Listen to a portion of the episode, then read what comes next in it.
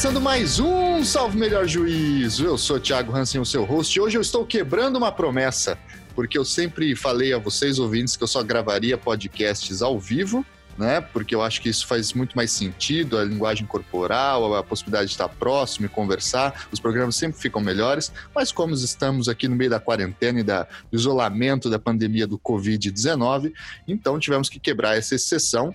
E o que é também muito positivo, porque eu posso trazer pessoas que eu sempre quis entrevistar, mas que a distância e física é, impedia, né? Mas então, vamos lá. Hoje eu tenho o prazer imenso de receber um professor meu, já participou de uma banca de mestrado minha, já tomei as devidas correções no seu devido momento. E aqui está, então, o professor titular de Direito Econômico da Universidade de São Paulo, professor Gilberto Bercovitch. Tudo bem, professor?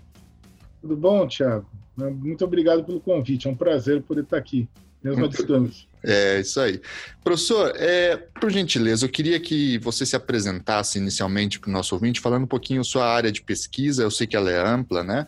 É, mas o, que você vem desenvolvendo de estudos nos últimos anos? Vai, vamos fazer um recorte mais próximo assim. Bom, eu sou professor titular de Direito Econômico e Economia Política da Faculdade de Direito da USP, né? sou doutor e livre-docente pela USP, e eu sempre atuei na área de teoria do Estado, história do direito público, direito econômico economia política. Né? Então, é essa grande área aí na qual é, eu atuo e o grande, talvez, grande problema da minha vida, acho que é o problema da vida de todo mundo, é o problema do Estado e do desenvolvimento. Né? Acho que esse é o, o núcleo-chave da, da, das minhas reflexões, das minhas questões. Né?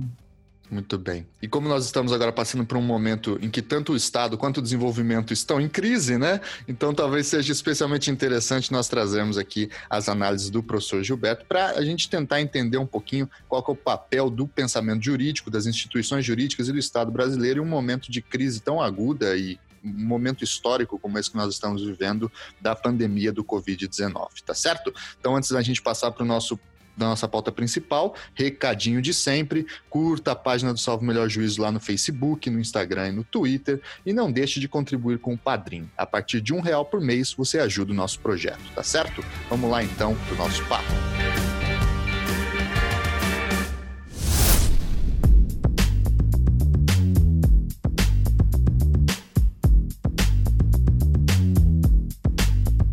Então, professor, a gente pode, digamos assim, usar como um título provisório para essa nossa conversa a ideia do direito econômico na crise, ou direito econômico de crise, talvez, né? É, e antes da gente entrar mais ou menos em como que o pensamento jurídico e o direito funciona nessas situações, que é o que a gente está vivendo hoje, eu queria reconstruir, como já é uma tradição aqui do nosso podcast, um pouquinho da formação histórica do nosso direito econômico. E para isso, eu tenho uma pergunta primeiro mais pessoal, digamos assim, ou biográfica, né? Você trabalha com direito econômico, mas também atua em teoria do Estado, em teoria constitucional, em história do direito, em economia política. Você é, como alguns autores dizem, um pesquisador entre várias cadeiras, né? In between chairs. Nunca se senta, sente confortável, digamos assim, nenhuma das cadeiras, né? Mas aí a minha pergunta é como que elas se conversam? Como que essas várias áreas do conhecimento, para você, se reúnem e constroem um mínimo de totalidade, digamos assim, para você fazer um diagnóstico mais geral? Bom, Tiago, é... até sobre o direito econômico, depois a gente fala com mais calma, mas o direito econômico é a disciplina da crise por excelência. Né? Ele nasceu na crise, vive na crise, vive em crise, então ele tem essa característica, é, vamos dizer assim, fundacional. Mas é, como é que se encaixa tudo isso na teoria do Estado, teoria constitucional, história do direito, direito econômico?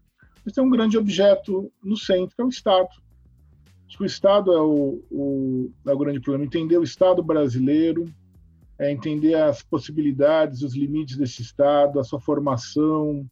E aí a gente tem que entender para poder compreender o papel desse Estado. Tem que fazer entender como é que é a discussão sobre isso é, veio para cá, qual é a discussão europeia, a discussão americana, porque eles chegam, não chegam é, de maneira é, integral, mas chegam aos pedaços aqui, né? Uhum é, e te, entender até para poder comparar, até para poder é, esclarecer coisas, porque no Brasil, como você sabe, as modas elas se espalham e basta o sujeito ser razoavelmente alfabetizado, ele já vira uma sumidade né, e começa a espalhar qualquer coisa e vira verdade. Por exemplo, ah, porque nos Estados Unidos o regime é um regime liberal. É para sentar e dar risada. É, desde o Alexander Hamilton, que fundou a, a economia dos Estados Unidos independentes no final do século XVIII, passando pelo século XIX, passando pelo, pelo New Deal, passando por todas as atuações do Estado americano pós-Segunda Guerra Mundial, dizer que os Estados Unidos são uma sociedade liberal é realmente quem não conhece absolutamente nada da história americana. E nós vemos isso, nós vemos nossos grandes ministros, grandes autores, é, falando de modelos estrangeiros como se fossem perfeitos ou a verdade sobre a Terra e não contextualizam ou só, é, só leem por um manual que leram ou por um livro de história geral que leram e não se aprofundam nas questões. O caso americano é emblemático, mas não é só. O caso da Alemanha também, todo mundo adora citar em alemão. Né? Alemão é o javanês, já diria o Lima Barreto, né? do homem que sabia javanês, né? O alemão é aquela coisa, sabe alemão, a maior idiotice do mundo falado em alemão vira verdade. Né? E é óbvio, Ser alemão é difícil, né? É difícil, é óbvio que o alemão é importante, que o debate alemão é fundamental, é profundo, tudo isso. Né? É um dos principais debates do Ocidente, né? ele fundamenta o debate europeu, ele, ele influencia no debate americano, ele tem toda uma importância que a gente tem que conhecer. Né? Mas as pessoas às vezes falam coisas, como a, a língua é de mais difícil acesso, aí falam algumas coisas assim como se fosse a pura verdade e todo mundo vai comprando, né? É, eu vou dar um exemplo prático que não tem nada a ver com, com história, tem a ver com, com interpretação constitucional, né? A gente trouxe, né, a gente não, né, os constitucionalistas trouxeram, e o Supremo aplica, do debate americano, do debate alemão, é, razoabilidade, proporcionalidade, né? O, o Eros Grau foi meu antecessor na cadeira né, de Direito Econômico na USP, né? O Eros, quando era ministro do Supremo, ele me dizia: eu não sei como é que o Supremo decidia antes de descobrirem a proporcionalidade. Porque é, é, não é um tribunal de constitucionalidade que julga se a lei é constitucional ou inconstitucional. É não, um professor, é que, proporcionalidade. É que você não entendeu que a, a, Constituição, o direito constitucional no Brasil só começa a partir de 88. Antes é não existia é, nada. Entendeu? Antes, é verdade. Aliás, esse é um outro. Ainda bem que você levantou isso. Isso é uma questão que, pra, aliás, para nós, o direito econômico é fundamental, mas eh, nos outros, no direito administrativo, no direito constitucional também deveria ser. O debate brasileiro principal não, não é pós-88. O debate pós-88 é muito fraco. O debate pós-88 é, é mera repetição de debates que ocorreram nos Estados Unidos ou na Europa em outros contextos. É, muita cópia, muita imitação, muitas soluções mágicas os grandes publicistas do Brasil, me perdoem os meus colegas, né? Eles vão ficar ofendidos, não sei, né? Os grandes publicistas do Brasil são os publicistas dos anos 30, 40, 50, que vão terminar, vão ser na verdade vão ter a carreira interrompida em 64, né? Em 64 é uma, é uma ruptura, né? É, eles vão ter aí a carreira interrompida, lógico, alguns deles vão se dar bem com o regime, alguns deles vão é, fazer força para que se instaure aquele regime, mas no fundo a, o mundo deles acaba ali, né? O debate deles é posto de escanteio, porque, obviamente, no regime militar, os debates sobre Constituição, sobre administração pública são menos relevantes, são outros debates que vão é, é, ganhar frente à pauta. A forma jurídica ela é, uma, ela é meramente instrumental, aí ela já não vai ser um debate importante. Mas, o, embora tenha autores bons, lógico, né, do, do período. Mas o grande debate é esse. Quais são os grandes autores do Brasil? São o, o Francisco Campos, o Temístocles Cavalcante, é, o Santiago Dantas, o Vitor Nunes Leal. É, Osni Duarte Pereira. Osni Duarte Pereira, que ninguém lembra, bem lembrado, ninguém lembra do coitado do Osni Duarte Pereira. Né? São autores que estavam antenados com a discussão. O Ponte de Miranda. O Ponte de Miranda, é, a gente brinca, né? na faculdade tem aquela passarela que liga o prédio anexo ao prédio principal. Né? É, as pessoas que conhecem São Paulo sabem o que eu estou falando. Essa passarela, quando foi inaugurada, ela era chamada de Passarela Pontes de Miranda, uhum. porque era bonita, moderna, verde e ninguém usava. Essa piada, lógico, que fala que o Pontes de Miranda, mas o Pontes de Miranda ele é mais do que o Tratado de Direito Privado. Claro. O Ponte de Miranda, nos seus comentários às constituições, nos seus textos específicos de direito público, ele, ele, ele tem consciência, ele tem noção do debate que está ocorrendo ao mesmo tempo na Europa ou nos Estados Unidos e consegue trazer as questões principais para a nossa realidade. Essa é talvez a grande virtude dessa geração, vamos dizer assim, que vai dos anos 30 aos anos 60, né? Eles conseguem, eles estão absolutamente antenados. Essa história que a gente escuta ah, no Brasil tudo chega atrasado é mentira. No Brasil as coisas não chegam atrasadas. Sim. Aliás, as coisas chegam mais ou menos na mesma época. É que depende de como elas são incorporadas ao debate, de que forma que elas são. Aliás, a prova disso tem um, um livro que você deve conhecer, que chama O Diabo na Livraria do Cônego. Hum. É um livro que é o levantamento de um padre que participou da Inconfidência Mineira, né, no século XVIII, e tem lá o levantamento dos livros que ele tinha. Todo o iluminismo está lá. Rousseau, Mably, Voltaire, o Reinaldo, né, o Abade Reinaldo, que falava da libertação da América. Então, todos os autores estão lá, o Montesquieu, ou seja, as chamadas ideias francesas, né? As francesias. Francesias, é. que eram as ideias perigosas do século XVIII, né? Era o comunismo da época, né? Sim. É, então não podia, não, é, em vez de falar vai para Cuba, eles falavam vai para a França, né? Deve ser isso que eles falavam na época. Né? Então, o, o, é, é, é, o padre do século XVIII em Minas Gerais, ou seja, o livro teve que sair da França, pegar no, entrar no navio, atravessar o oceano, chegar é, em algum porto aqui, ou Recife, ou Salvador, Rio de Janeiro. Ser contrabandeado. É, ser contrabandeado porque não podia, e subir no lombo de mula até Minas Gerais. E normalmente é, escondido na capa de outros livros, Orações Marianas, é, né? É, ou seja, era um trabalho, não era, não era a Amazon que você aperta um botão e em 15 dias o livro está na sua casa. É, é. é então, chegava, na mesma época, ou seja, quero, quero dizer o quê? As ideias circulam, né? As ideias circulam. O, o debate de Weimar está sendo discutido aqui nos anos 30. Claro. Então, inclusive, vamos chegar nisso. Eu, eu, queria começar por um ponto, que é assim: o final do século XIX ele traz para o mundo ocidental a ressaca da segunda revolução industrial. Diminui muito a qualidade de vida nas cidades. Você começa a ter um germe daquilo que lá nos anos 30 ficará conhecido como a sociedade de massas. As cidades começam a crescer, inicia-se um processo forte de urbanização, é, tanto na Europa quanto nos Estados Unidos. Nos Estados Unidos é, é a ocupação do Midwest, é, a Rockefeller fazendo é, ferrovia para tudo quanto é lado, né, o petróleo.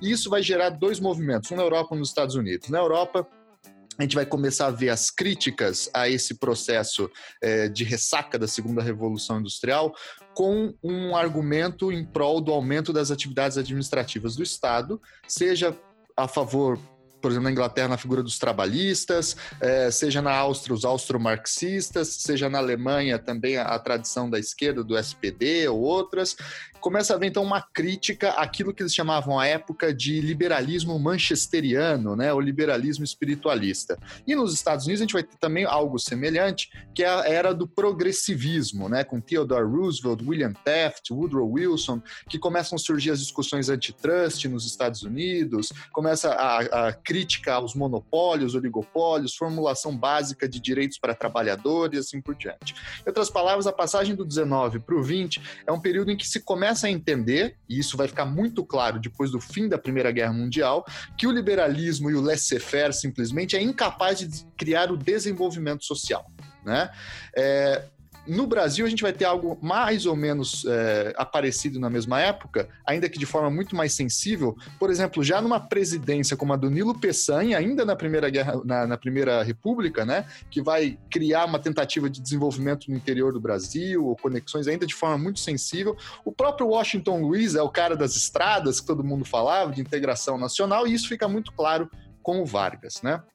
Então, o que eu queria entender nesse primeiro momento é como é que se fundamenta, dentro desse debate maior que você fala que o Brasil acompanha, os argumentos em prol do processo de intervenção do Estado na economia? Como é que surge isso enquanto um fundamento jurídico e como é que ele se materializa na história brasileira?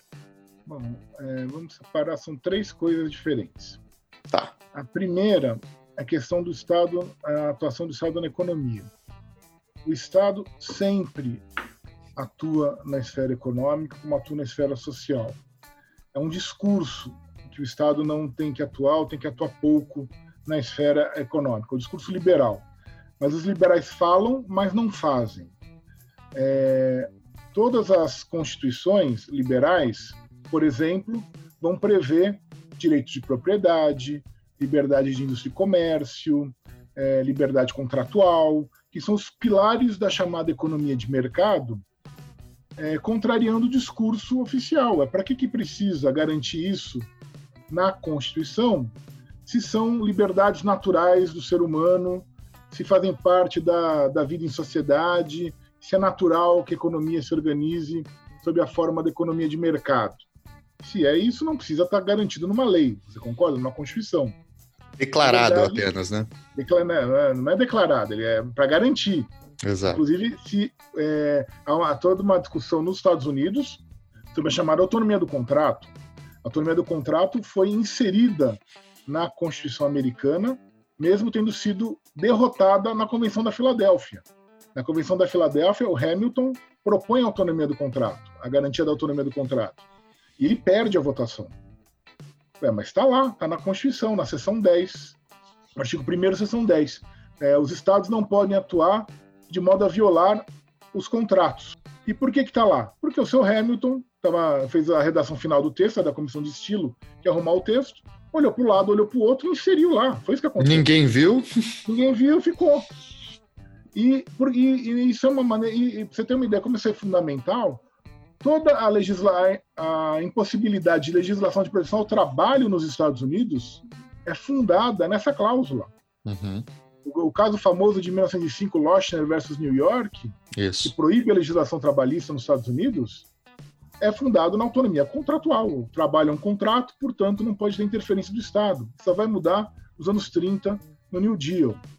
Mas são, ou seja, não é que eles, eles falam, eles têm um discurso, mas eles sabem que precisam do instrumento jurídico e da força coercitiva do Estado para instituir, ampliar e preservar aquela economia. As ferrovias são outro exemplo. As ferrovias não são feitas pela iniciativa privada. As ferrovias são financiadas, as ferrovias são concessões. Toda a história da concessão de serviço público começa com as ferrovias. Por mais que fosse um privado que a gerisse, na verdade, era como se ele fosse o próprio Estado atuando. Né? a discussão sobre os chamados, chamadas public utilities nos Estados Unidos, que é do século XIX. É, o que são as public utilities? Ferrovia, água, depois vai ser gás é, encanado para iluminação, depois vai ser é, a telefonia, a eletricidade, né? É, tudo isso é gerado, em fruto, como você mencionou, da Revolução Industrial. E a Revolução Industrial e a industrialização na Europa, nos Estados Unidos, ela gera vários fenômenos. O primeiro deles é a urbanização. A urbanização acelerada, as pessoas passam a ir morar nas cidades. E a partir do momento que você tem grandes aglomerações nas cidades, porque as fábricas estão nas cidades, né? ou nas periferias das cidades, que seja, você começa a ter problemas de saneamento, de moradia, de transporte, de iluminação, de epidemias. Epidemias, como estamos vendo agora, né? A cólera, a epidemia de cólera era a coisa mais comum do mundo no século XIX, né? Aliás, o Garcia Marques tem o um livro O Amor nos Tempos do Cólera. Exato. É, é, é, se passa no século XIX, né?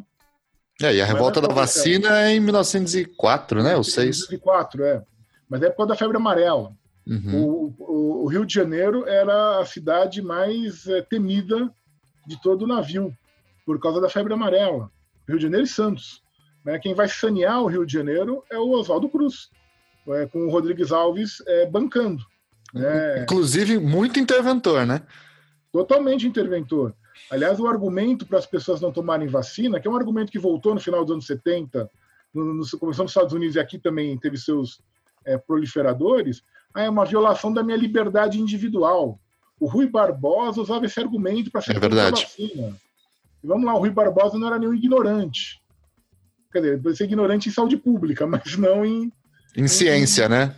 Ciência em geral, em, no conhecimento. Era uma pessoa que lia. Né? O Rui Barbosa era contra. Lógico, o Rui Barbosa também está querendo aproveitar politicamente, porque ele queria o espaço para ele ser o candidato a, a, a presidente. Né? O Rui Barbosa tem suas ambições presidenciais, ele está tentando achar cavar um espaço no sistema. Mas o, o, a revolta da vacina é um exemplo típico disso. Né? Tem uma série de problemas que vão dar origem ao que nós vamos chamar de serviços públicos. É, toda a discussão francesa de serviço público é do final do século XIX, ou a americana de public utility. Aí começa toda a discussão sobre o que é um serviço público, o que, que ele tem que ser, tem que ser do Estado, não tem que ser, tem que ser prestado continuamente ou não, tem que ter garantias ou não, todas aquelas discussões que a gente cansou de ver no direito administrativo, são, são discussões que vêm dessa, desse período. Mas não só isso. O fato da, da, das pessoas estarem aglomeradas na cidade, além da questão dos serviços públicos, tem outra questão também. Tem, du tem duas outras questões que ninguém se dá conta. A primeira delas, e isso na própria Europa nem, nem sempre se dão conta, as pessoas passam a poder se deslocar. Isso não acontecia com frequência antes do século XIX. O mais comum que acontecesse na vida de uma pessoa era ela nasceu naquele lugar, ela vai viver lá e vai morrer lá. Ela não sai, ela não se desloca. É muito difícil o deslocamento. O deslocamento acontece, ah, se tem uma epidemia, se tem uma guerra, aí sim. Mas é difícil, não tem essa coisa da pessoa ir para a cidade grande ou não. É. Ficava ali no campo ou na cidadezinha pequena. Isso vai mudar no século XIX, né, com, a, com a demanda de mão de obra da industrialização e a facilitação dos transportes o trem e o navio a vapor vão ser uma revolução nos transportes. Não por acaso a Europa, no século XIX, a partir do início do século XIX até o início do século XX, a Europa expulsa os seus pobres. Os pobres da Europa foram, na sua maioria, expulsos. Para onde? Para a América. Para onde eles vieram? Foram boa parte para os Estados Unidos, também foram para o Canadá, vieram para cá, para a Argentina, para o Chile, para o Uruguai. Alguns foram para a Austrália, para Nova Zelândia, e outros ainda foram para a África do Sul. Uhum. Quer dizer, você tem uma expulsão da maior parte, de, de, boa parte da população pobre. Isso na Europa não se estuda muito, esse deslocamento de população. É um tema que é engraçado que eles não, é, seja em demografia, seja em história das populações, hoje é pouco estudado. Né? Mas eles expulsaram os pobres. Então já se livraram, vamos dizer assim, entre aspas, de uma parte do que poderia ser um problema. Sim. Mas não só isso, mas os pobres que ficaram, que são obrigados a trabalhar no campo ou na, nas indústrias, nas cidades, né? a partir do momento que estão juntos, o que acontece também? Facilita o que também? A organização. E é o início do movimento trabalhista. Uhum. A sua consolidação, bom, o trabalhista desde o século, é, final do século XVIII. Mas é quando se organiza de maneira mais efetiva no século XIX, né, que vai ter toda a pressão na Inglaterra, por legislação protetiva, primeiro ao trabalho das mulheres, ao trabalho das crianças, é, ao sufrágio universal. A gente esquece isso, mas as questões trabalhistas estão absolutamente vinculadas na Europa ao sufrágio universal. Era uma demanda dos partidos, dos movimentos dos trabalhadores. Era o sufrágio universal, com uma lógica muito simples, que era a lógica, você fala do SPD na Alemanha, o SPD que se origina na metade do século XIX, né, e se consolida, vai se consolidar como grande partido alemão no século no início do século XX, qual é a grande pauta do SPD, além da melhoria de vida dos trabalhadores? O sufrágio universal. Um raciocínio muito simples. Se eu represento os trabalhadores, eu represento a maioria da população. Portanto, eu vou ter a maioria dos votos. Uhum. Portanto, eu vou ser o governo. Essa é a lógica do Partido Trabalhista, essa é a lógica do SPD, essa é a lógica dos partidos social-democratas, vamos dizer assim, da Europa Ocidental. Né? Então você vai ter uma é, também uma organização é, em torno da indústria que vai se organizar o trabalho, é em torno da indústria que vai se organizar a questão dos serviços públicos. Isso é muito forte na Europa. Nos Estados Unidos acontece um pouco diferente. Nos Estados Unidos tem a questão dos serviços, serviço de utilidade pública, mas a questão trabalhista ela é tratada de uma maneira um pouco mais dura. De que maneira? Por exemplo, você lembrou a, a lei da, de concorrência. O Sherman Act é de 1990 mas o Sherman Act, que é a primeira lei de defesa da concorrência do mundo, não é uma demanda das cidades ou do consumo, né? Ah, porque os preços estão altos, eles combinam os preços. É uma demanda da agricultura.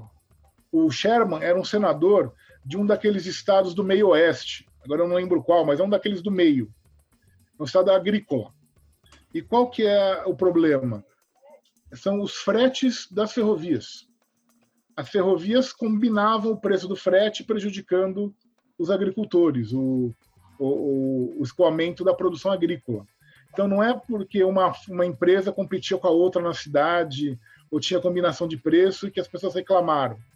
Na verdade, foi o setor agrícola quem reclamou primeiro, que sentiu primeiro essa questão da, do cartel, e vai exigir uma medida. Só que o Sherman Act ele vai ser usado, né, ele tem toda uma perspectiva judicialista, né, por solução via judicial, né, e o Sherman Act vai ser usado contra uma única empresa nos Estados Unidos.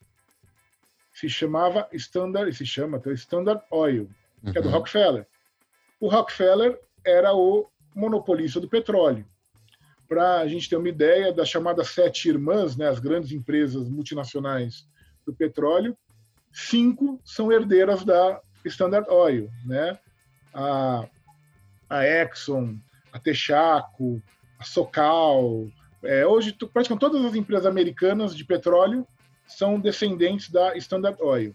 É a única vez que, que a lei antitrust vai ser aplicada contra um um, um gerador, uma fonte de poder econômico privado efetivamente, porque senão ela era grande demais, era poderosa demais. É, ele podia ser quase um outro estado dentro do estado, né? Ele é praticamente um estado dentro do estado. Agora, quando que, o que, que a lei o Sherman Act vai ser usado em que situação? Vai ser usado para combater cartel, praticamente.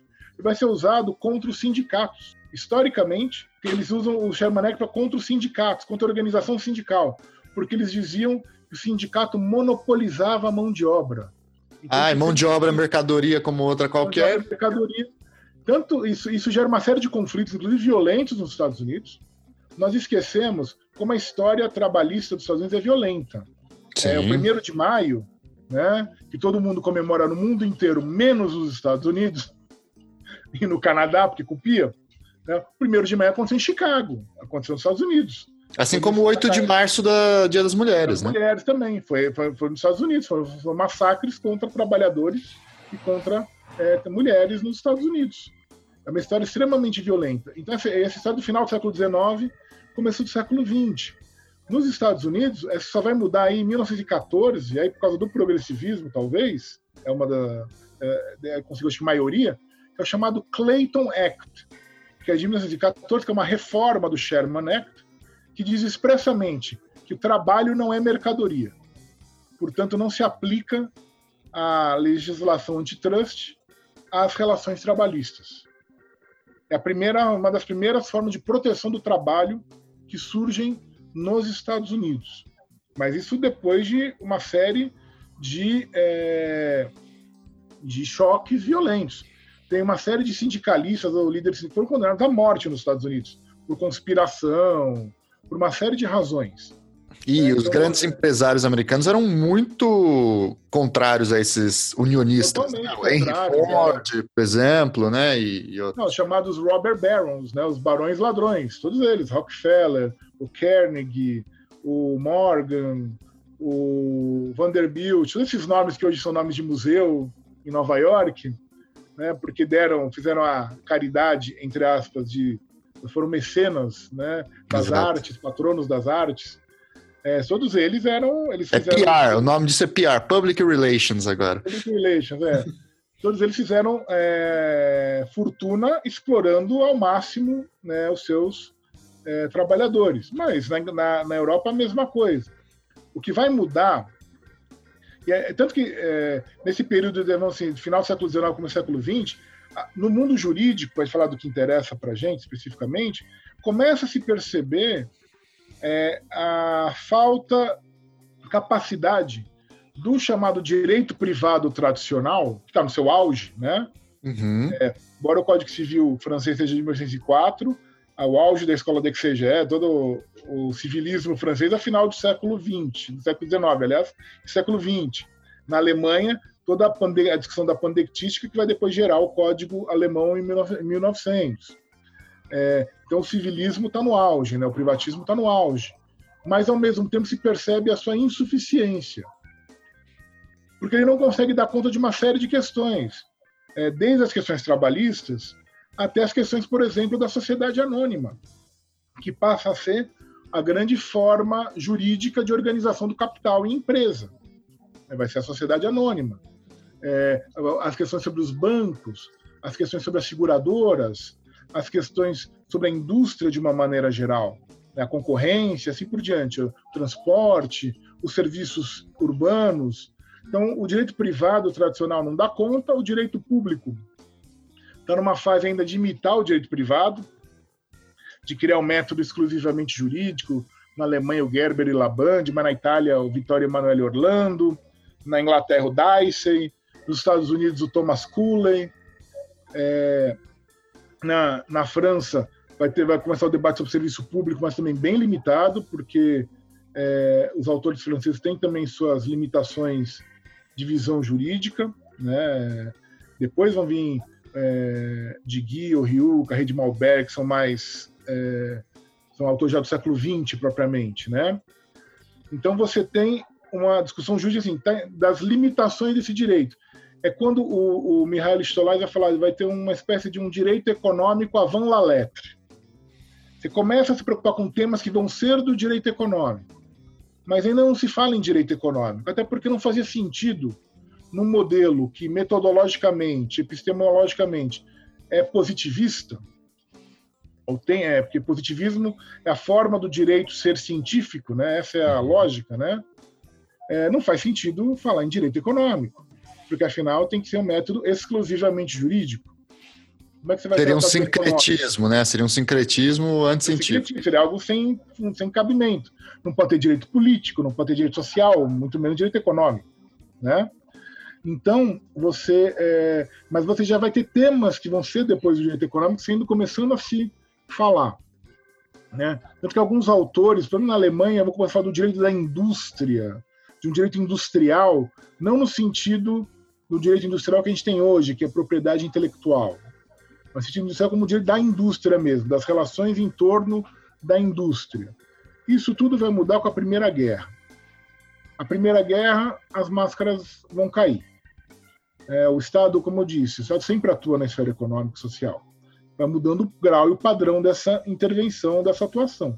A Primeira Guerra escancara, porque afinal é, ela é a primeira guerra total da história da humanidade. Isso significava o quê? Que não só ela afetava os, uh, os exércitos envolvidos ou as, as populações nas áreas em que ocorriam as batalhas, mas ela passa a afetar o país inteiro que está envolvido na guerra. Todos os países que se envolveram na Primeira Guerra Mundial foram obrigados a estruturar, a reestruturar, na verdade, as suas economias por esforço de guerra. Uhum. Aliás, o que nós estamos falando hoje, a chamada reconversão industrial, né, para as indústrias passarem a produzir implementos de saúde, né, se fez isso durante a guerra. Tá, isso porque, passaram... Por isso que muita gente fala que a gente está passando por um momento de economia de guerra, né? ainda que seja é, impreciso. É até, até você me lembra para falar um pouquinho mais para frente, não é bem isso. Uhum. É um uhum. pouquinho diferente disso. Mas a lógica é essa. Você, a indústria passa a produzir para a guerra. A agricultura passa a ser destinada para alimentar o exército. A guerra deixa de ser exclusivamente bélica e se torna também econômica, né? Econômica e social. Se os homens estão na guerra, quem é que está nas fábricas e na agricultura? São as mulheres. A We Can Do It, né? o famoso cartaz né? da Segunda Guerra, inclusive. Né? Exatamente, mas já na primeira, são as mulheres. Isso torna o que também? Todo alvo passa a ser alvo legítimo, porque você não vai bombardear só quartel ou instalação militar. A fábrica é um alvo estratégico. E onde estão as fábricas? Nas cidades. Portanto, as cidades passam a ser alvo de bombardeio. É, a Primeira Guerra, a Primeira Guerra tem avião. Portanto, as cidades passam a sofrer muito mais o bombardeio do que jamais tinham sofrido até então. Antes, a cidade sofria quando ela era a própria alvo da disputa. Então, tem incêndio, tem saques, né? tem o uhum. cerco, mas o bombardeio propriamente dito da cidade, mesmo estando longe à frente de batalha, é algo da Primeira Guerra Mundial. Então, todo mundo passa a ser afetado. Então, ah, porque, não é porque a fábrica está do lado de uma escola que não vai ser alvo. E se acertarem a escola, fala, puxa, que azar, eu não, não queria. Mentira, queriam também. Porque gerar o terror também faz parte do, do, do, do esforço de guerra. Você põe medo na população inimiga, na população adversária. Ela vai pressionar, com medo, ela vai pressionar o seu governo a tentar acabar com a guerra o mais rápido possível, ou a fazer um acordo, ou a se render, ou o que que seja. O medo também faz parte é, da estratégia da guerra. Né? Então, você tem com a Primeira Guerra Mundial uma ampliação do papel do Estado a nível que até então não existia. E quando, tanto que vai começar a falar de um direito econômico de guerra, é aí que você começa a falar em direito econômico, achando que era um direito provisório, um direito excepcional. Mas qual não é a surpresa? Que quando termina a guerra, esse direito não é excepcional, ele não deixa de existir, ele não é provisório. Por quê? Porque o Estado não volta para trás. Ao contrário do que alguns privatistas vão dizer à época, não, depois o Estado vai voltar ao normal e vamos voltar ao que era antes, na Belle Époque, todos felizes e contentes, né, vivendo, curtindo a vida. Não, vão curtir a vida de outro jeito. Não mais sem o Estado garantindo e atuando, planejando uma série de setores, até porque tem crises geradas da própria guerra, por exemplo, a inflação, o descontrole dos preços, mas não só isso. Quando acaba a guerra, você é, na Europa, no México é um processo um pouco diferente por causa da revolução, mas é o momento que vão surgir as chamadas constituições sociais. Uhum. Por que elas vão surgir? Vamos falar da, da, da atuação econômica e da atuação social do Estado, principalmente a partir da Constituição Alemã de 19 e a Constituição de Weimar. Elas vão surgir por vários motivos. Primeiro deles, é, acabada a guerra, é, você é obrigado até para o Estado não se deslegitimar de uma maneira é, talvez insanável, a fazer duas coisas. A primeira delas é ampliar as prestações de assistência e previdência. Tem que pagar pensão para mulher que perdeu o marido na guerra, ou que o marido voltou aleijado e não consegue mais trabalhar. Não dá para falar, chegar na Alemanha e falar: ah, senhor Hans, o senhor perdeu sua perna pelo Reich, muito obrigado.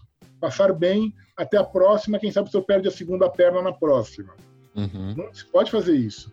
Não se pode falar para a esposa que ficou, para a mulher que ficou viúva: ah, senhora Helga, seu marido morreu pelo Kaiser e pela Vaterland. Que bom, muito obrigado. Na próxima esperamos o seu filho. Não existe isso. Você tem que falar: não, olha, o Reich se preocupa com você.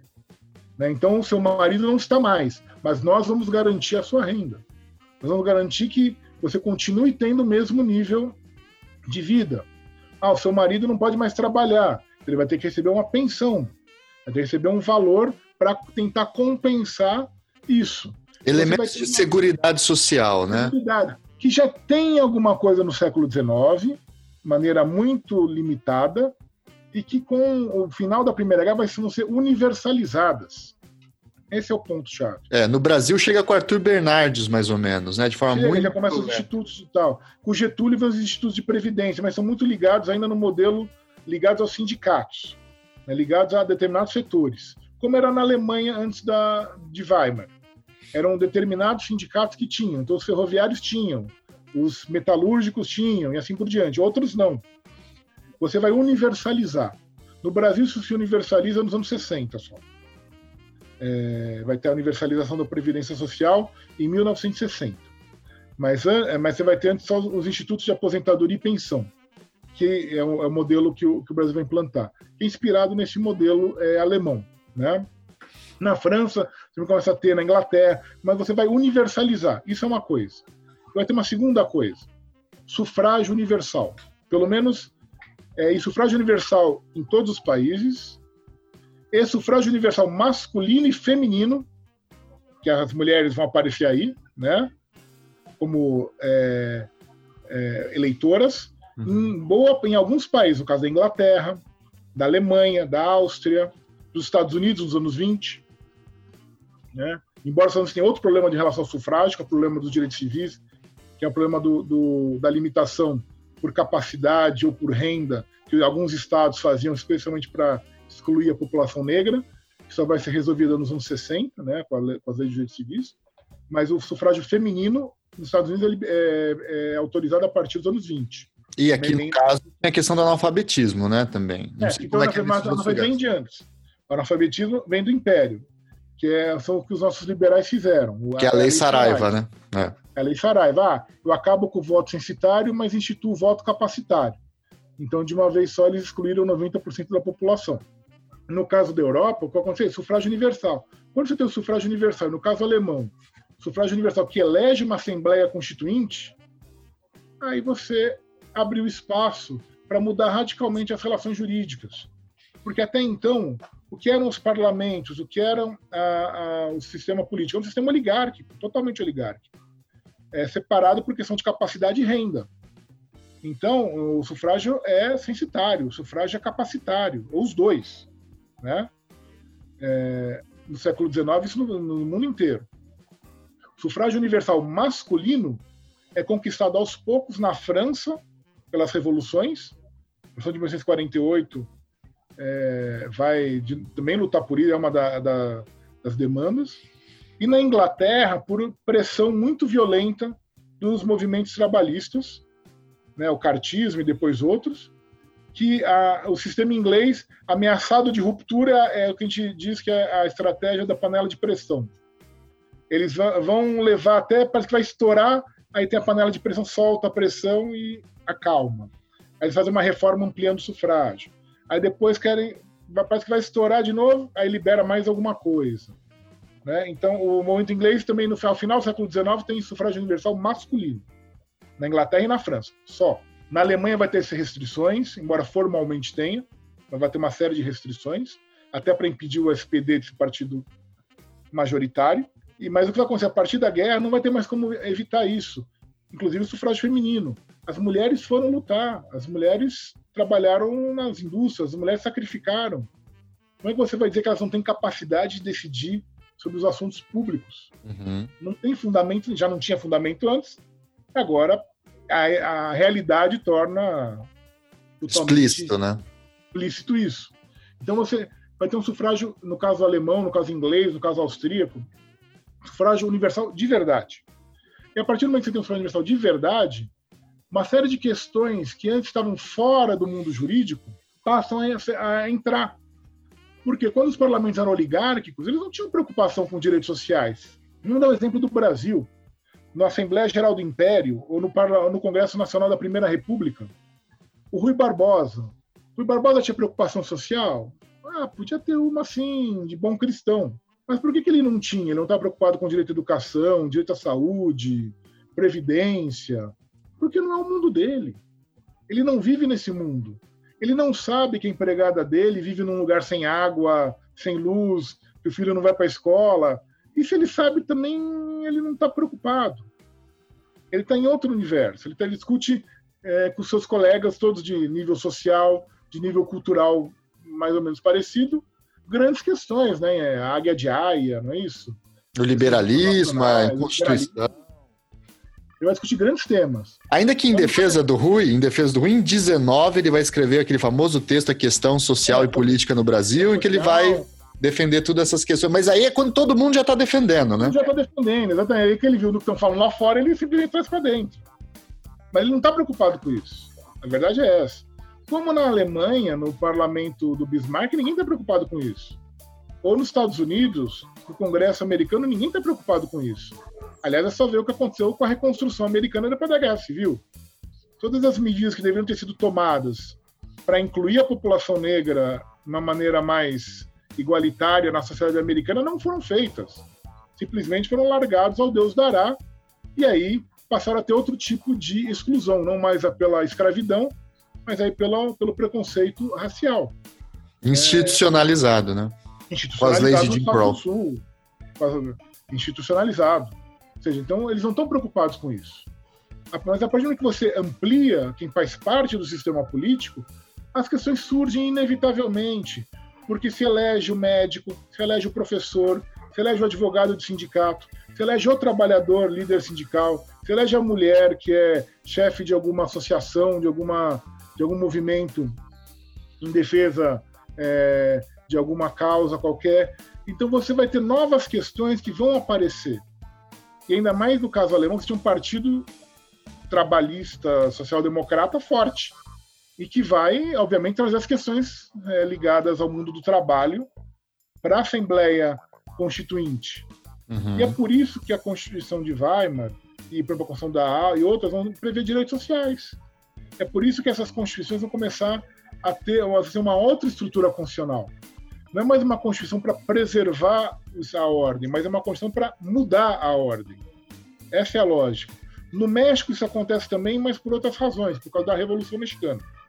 E com uma influência muito mais restrita, né? Mais restrita, vai influenciar na Espanha, né? A Constituição Republicana de 1931 da Espanha tem influência marcante tanto de Weimar quanto do México. Vai ter influência aqui, na Constituição 34, em outros países latino-americanos, mas obviamente uma influência muito mais restrita. E menor que a de Weimar, por exemplo, Não, né? A de Weimar é, até hoje, se você me perguntar se tem uma Constituição que é modelo, é a Constituição Alemã de Weimar. Para seguir ou para não seguir. Todas as constituições que foram feitas depois têm ela como parâmetro. É. Assim como a nossa de 34 meio que arma a infraestrutura do constitucionalismo brasileiro dali em diante, né? Exatamente. A nossa 34 vai na de 46, vai na de 88. E 37, 67 tem coisas de 34, tem coisas contra uhum. 34. É, e, toda, e as reformas, é, ditas reformas, vão ser feitas no Brasil a partir dos anos 90, são anti-34. Tá, é, professor, aí é o seguinte, eu consigo entender que essa entrada da sociedade na participação política e, e, o aumento, digamos assim, do sufrágio e da atividade política gere direitos trabalhistas, direitos sociais, serviços públicos básicos, etc. Eu queria entender como é que isso vai, desse argumento, chegar em coisas maiores, como, por exemplo, o papel do Estado na siderurgia, no petróleo, é, o papel do Estado como intervenção, digamos, geral do desenvolvimento, como macroeconomia. Como é que chega nisso também? O, todo o processo de industrialização ele é um processo que não é feito pelo mercado. A industrialização inglesa, a revolução industrial inglesa, não foi uma revolução do mercado. Pelo contrário, ela é financiada, ela é estruturada e ela é organizada pelo Estado. Na Revolução Industrial Inglesa foi financiada pelo Bank of England, que é um banco, em princípio, público. Depois, aquelas suas mudanças em 1690. Um dos primeiros atos da pós-revolução gloriosa é a criação do Banco da Inglaterra para financiar as dívidas. Como Hamilton vai criar nos Estados Unidos o Banco dos Estados Unidos, Bank of United States, para financiar as dívidas dos agricultores e a dívida de guerra, para poder ter recursos e vai tentar usar isso. Banco of United States vai ser extinto no começo do século XIX pelo Andrew Jackson, né?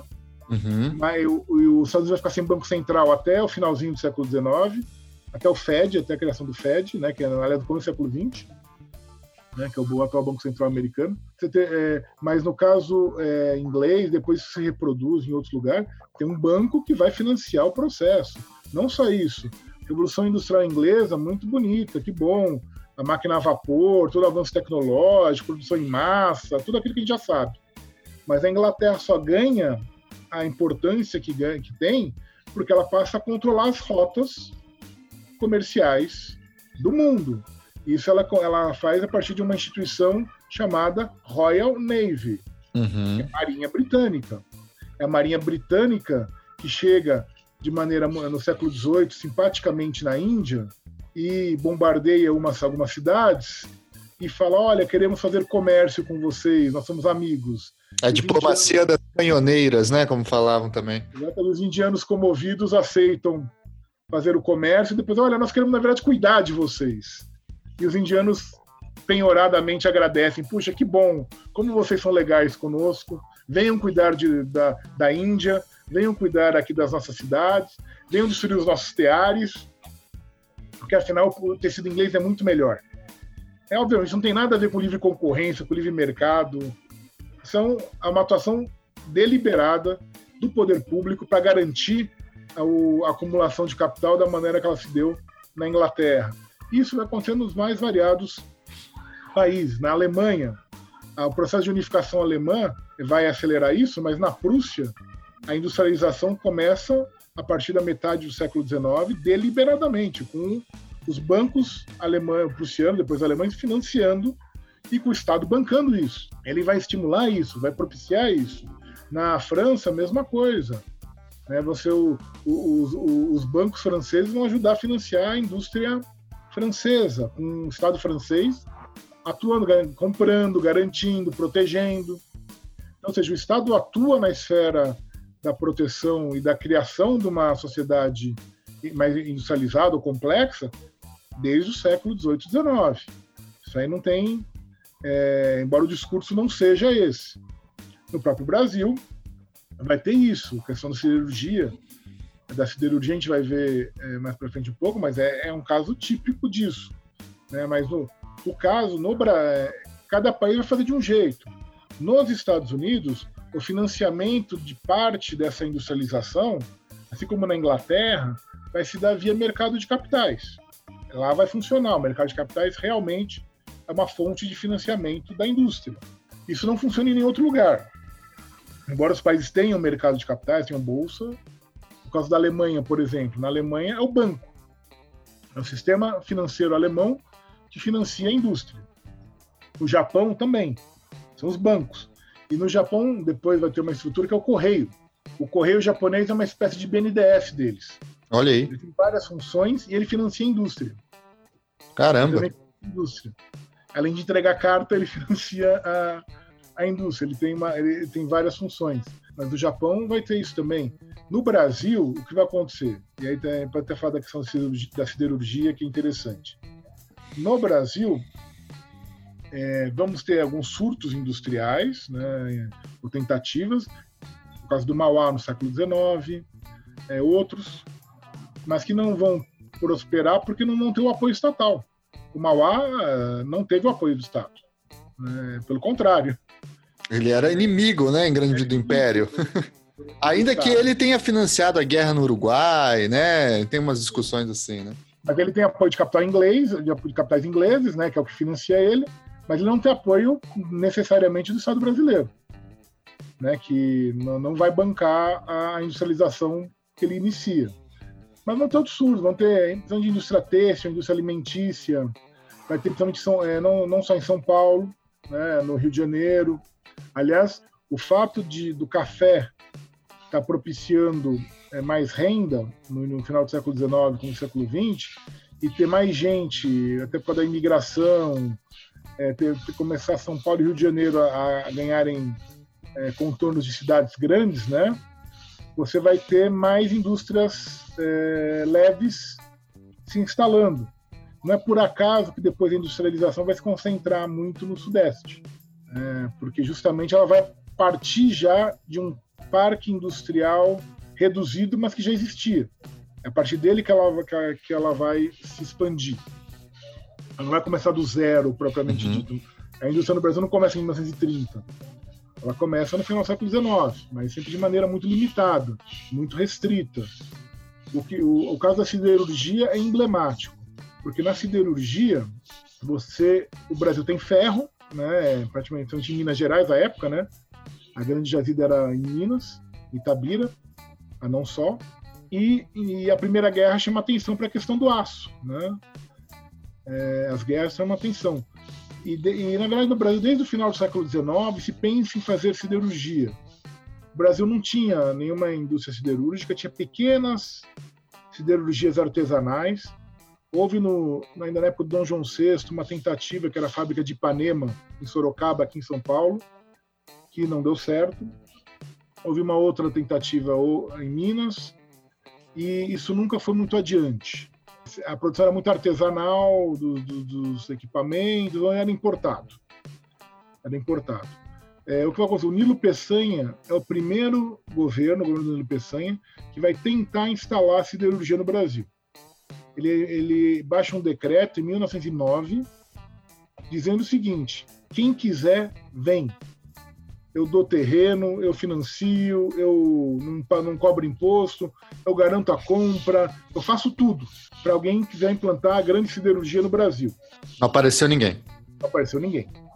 E depois do Peçanha, uma sucessão. Vários governos vão fazer isso para oferecer o que você quiser.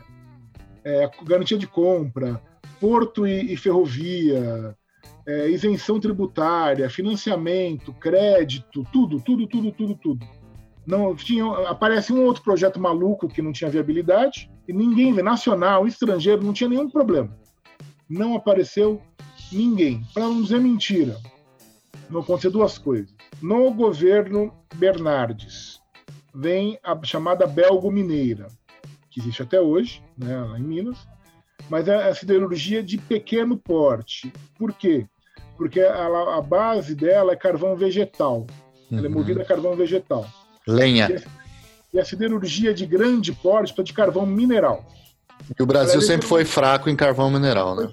Esse era um dos problemas. Tinha que importar o carvão, ou, porque o sal de Santa Catarina não, não seria suficiente, ou não teria qualidade suficiente. Era toda uma série de discussões é, sobre o, o carvão de Santa Catarina, que não seria a única fonte suficiente. Teria que importar o carvão para poder fazer siderurgia de grande porte, né? siderurgia pesada mesmo.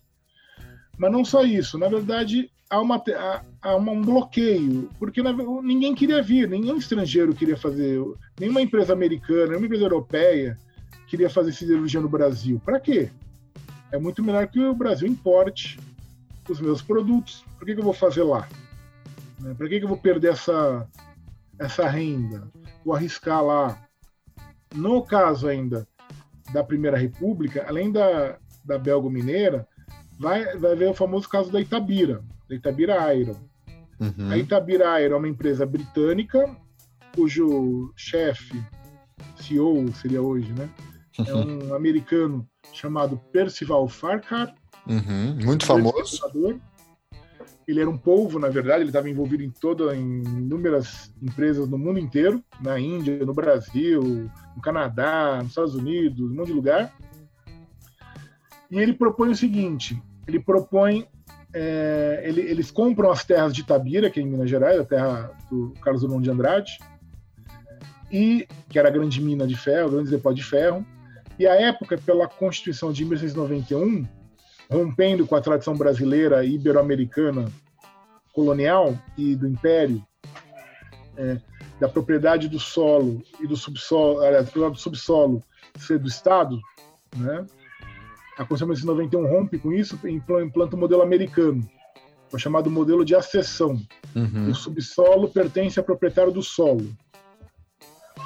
E nos Estados Unidos gera uma série de problemas é, que vão ser contornados por uma. É, ninguém fala isso, porque a lei de Minas lá continua em vigor, que é de 1842, a Mining Law, mas é, há uma série de outras leis posteriores específicas, na verdade, praticamente restringindo muito a mineração, vamos dizer assim, por acessão nos Estados Unidos.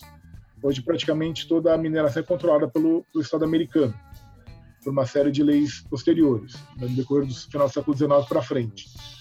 É, mas no Brasil vai se copiar esse modelo, e o México vai ser implantado também na ditadura do Porfírio Dias, de que o proprietário do solo também é proprietário do subsolo. Então o que, que os ingleses vão fazer? Vão comprar todas as terras de Itabira. E vão sentar em cima. Das minas vão sentar em cima e vão propor, o Farcar vai propor a exploração desse, dessa mina, desde que o governo fizesse uma ferrovia, um porto essa é a Vitória Minas, aliás, essa ferrovia, um porto, vai ter o porto lá no Espírito Santo, e, é, e aí, quem sabe, com o dinheiro da exportação do ferro, um dia ele pudesse pensar em fazer uma siderúrgica. Essa era a proposta. Essa proposta vai gerar um grande debate, por quê? Porque o governo federal, que é o Epitácio Pessoa, vai aceitar. Com grande polêmica. No Congresso vai ter uma briga muito feia sobre isso. É, mas o governo de Minas, que era presidido na época por um sujeito chamado Arthur Bernardes, vai proibir, não vai aceitar. O Arthur Bernardes era um nacionalista, apesar de reacionário, era um nacionalista, mas mais do que tudo, ele pensava algo muito, muito simples. Ele falou: Ué, engraçado isso aqui. Ele vai vir aqui, vai explorar a mina, e a única coisa que ele vai deixar aqui em Minas é o buraco. Ele não vai fazer nada. E ele tem uma frase famosa que é minério não dá duas safras. É uma Se boa frase. Acabou, não tem o que fazer. Ele vai, então ele vai simplesmente Minas vai ficar com, Minas vai ficar com buraco. E o que, que ele vai fazer para bloquear as pretensões do Farcar? Na época, o imposto de exportação era estadual, pela Constituição de 1891. Uhum. Então, o Bernardes vai aumentar o imposto de exportação do ferro vai praticamente tornar inviável a exploração de ferro em Minas Gerais, de propósito, para barrar o empreendimento do Farca. foi Epitácio Pessoa banca, mas, pro azar do Farcar, o presidente que vem depois do Epitácio Pessoa é o Arthur Bernardes. E aí já era. e aí, na verdade, a história fica dormente, volta com Washington Luiz. Só que o Farcar acho que não tinha muita sorte na vida nesse sentido. Porque volta com o Washington Luiz libera o empreendimento, só que vem a crise de 29 e ele quebra. E aí, nos anos 30, toda a discussão é o que fazer com a Itabira Iron. É, vamos encampar, não vamos? O que vai fazer com ela, o que vai deixar de fazer com ela, até que a guerra resolve a situação. Com a guerra, com a história da Itabira Iron, com a guerra, o, o Brasil vai fazer um acordo em 1942 o Brasil rompe com o eixo em janeiro de 42, né, promove a, a Conferência dos Chanceleres é, Pan-Americanos para solidarizar com os Estados Unidos, né? rompe com o eixo em 42, toda a América rompe menos dois países, né? o Chile e a Argentina.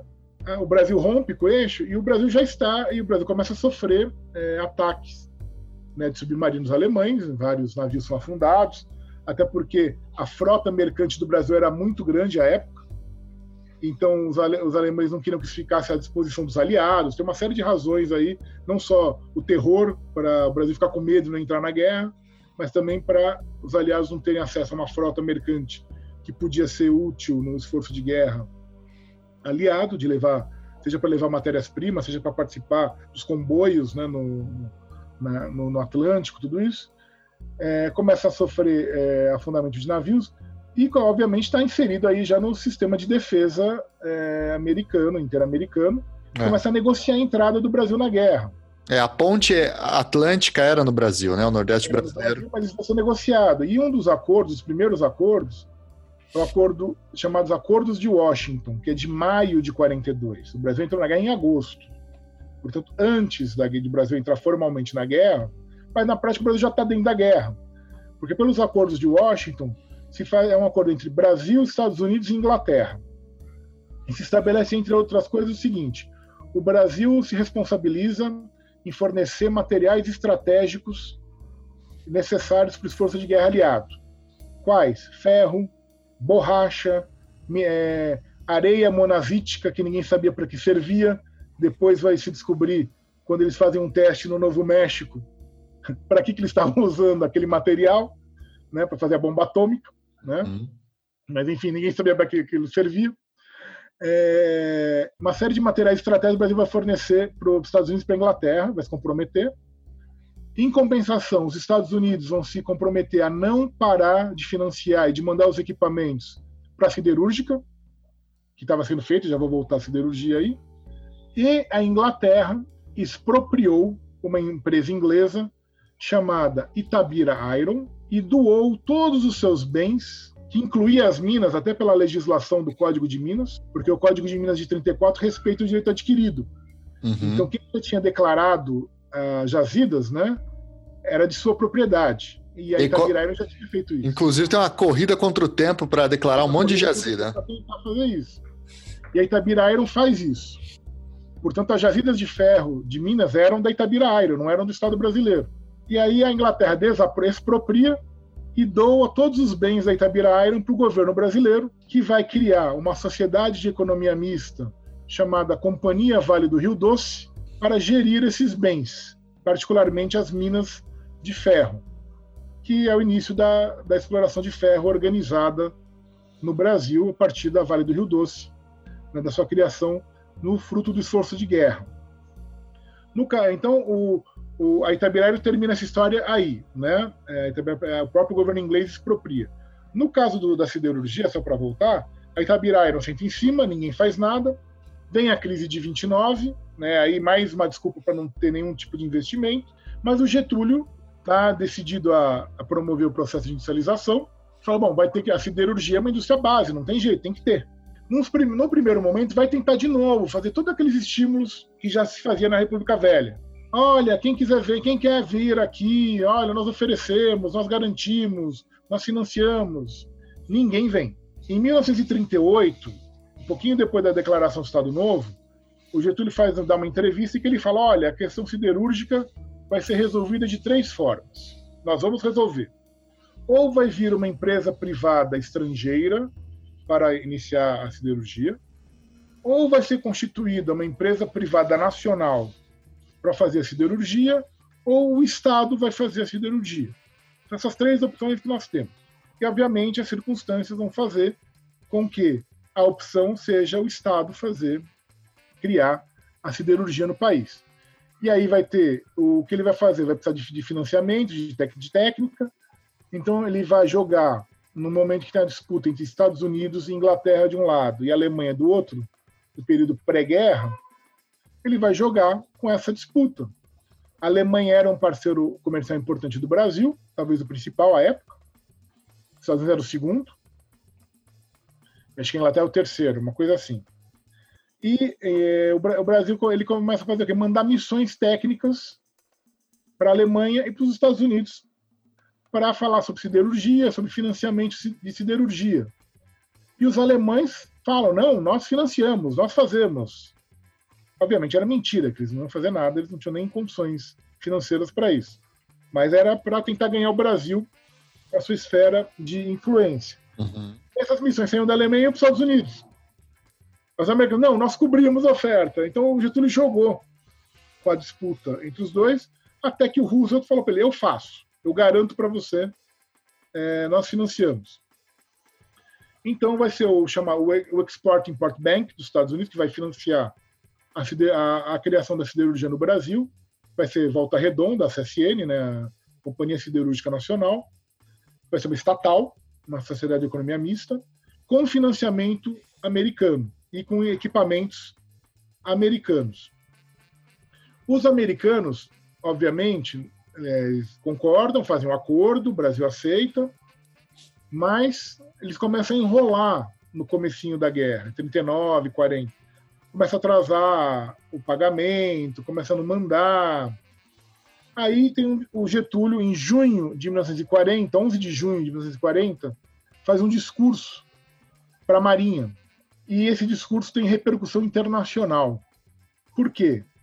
Em junho de 1940, os alemães estão terminando de invadir e ocupar a França.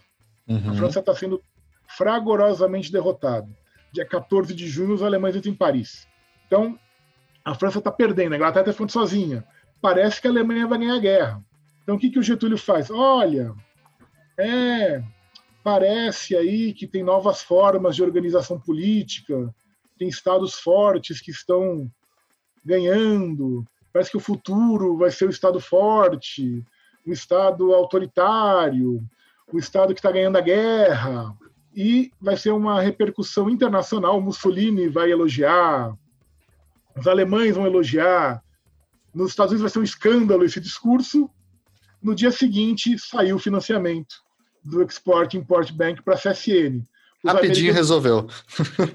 os americanos entenderam direitinho o recado e mandaram financiamento, e obviamente o Brasil nunca entrar do lado dos alemães, e não é porque isso é uma vontade minha ou não.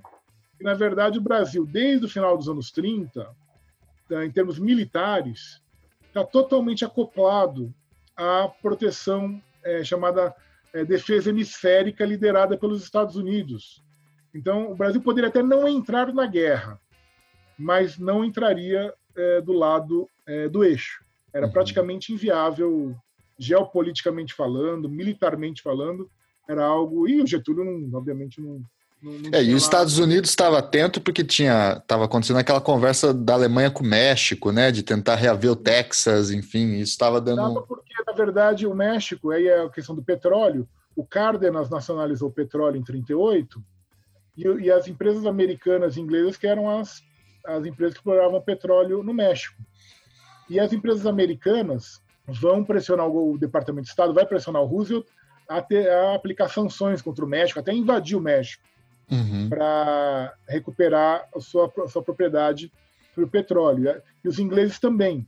Só que o Roosevelt, que não era bobo, o que, que ele faz?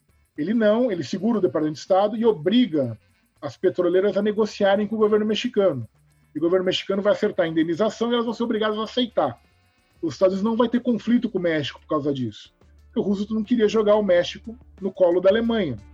A Inglaterra, aí é o problema de império decadente, né, fica mais sensível, não vai aceitar isso.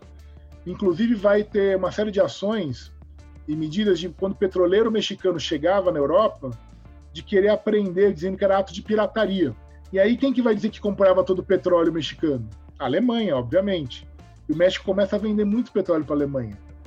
E a gente tem que ter noção que, à época, o México é o principal produtor de petróleo do mundo. Não, é, não era é, desprezível. O México e a Venezuela eram os principais produtores de petróleo do mundo. A Arábia Saudita, o Oriente Médio, o Irã né, era o grande produtor, mas no Oriente Médio no resto ainda praticamente não existia a exploração de petróleo, era incipiente, ela estava começando. Na Arábia Saudita, nos Emirados, no Kuwait, estava começando. Uhum. E tinha na Rússia, obviamente, no, no Cáucaso, né? E na Romênia. Eram os lugares que tinha petróleo, além dos próprios Estados Unidos e da Indonésia também. A Indonésia também tinha, que a Shell surge lá, né? Anglo-holandesa. Mas o, o, são poucos os lugares que tem petróleo. Então, o, o México era importante nesse contexto. E aí, quando a Inglaterra entra na guerra, aí os americanos pressionam também, e ela percebe que ela precisa de petróleo. Aí o governo inglês vai pedir desculpas para o governo mexicano, vão aceitar indenização, vão ser obrigados a ajoelhar no milho lá um pouquinho e, e, e, a, e, a, nacionalização do petróleo do México é consolidada. Mas tem essa resistência toda. Os alemães tentam atrair o México, obviamente, eles não são, são bobos, eles têm diplomacia também. Como tentam atrair o Brasil, como de certa maneira seguraram a Argentina. A Argentina só vai romper relações com a Alemanha no fim de 43. Quando já, quando tá, já tinha acontecido Stalingrado, já estava claro, né? Tinha virado tudo. Eles, a Alemanha vai perder mesmo. Mesmo assim, eles são aliados fiéis. Sim. Sim. Porque os alemães vão todos depois para lá, né? Sim. a gente sabe. São, eles são amigos de verdade. E, professor, como é que entra a história do petróleo no Brasil, nesse caso, nesse contexto? A gente sabe que desde os anos 20 tem uma discussão sobre petróleo, Monteiro Lobato é um personagem dessa história, né? Mas é só nos anos 50 mesmo que a gente vai ter a fundação da Petrobras. Inclusive, houve uma discussão, um contrato de. se contratou engenheiros americanos, geólogos, para falar que não havia petróleo no Brasil, não haveria necessidade de, de pensar políticas de petróleo. Como é que surge a política de petróleo brasileira e qual é a relação dela com a ideia de soberania nacional? Então, petróleo, a questão do petróleo no Brasil é curiosa mas no Brasil acho que tudo é curioso. o, o, petróleo no Brasil, assim, é, se começa a falar do petróleo de maneira mais intensa nos anos 10, nos anos 20. É, não existia nada de petróleo antes, antes tinha alguma coisa de, com xisto betuminoso. Tá. Existe jazida de xisto em São Paulo e no Paraná. Que, aliás, acho que é a mesma formação da Argentina, que a Argentina tem bastante xisto. Né? Se bobear, se eu não sou geólogo, mas é, eu acho que tem alguma relação com a mesma formação geológica ali da Argentina, hum. que é a mesma, né? Que é a continuação. Mas tem, tem, tem falava alguma coisa de xisto e sabia que o xisto servia para iluminar, né? Mas assim, não se fala em petróleo. Quem diz que tem concessão de petróleo no Império é mentira, tá mentindo, porque não tem nada disso.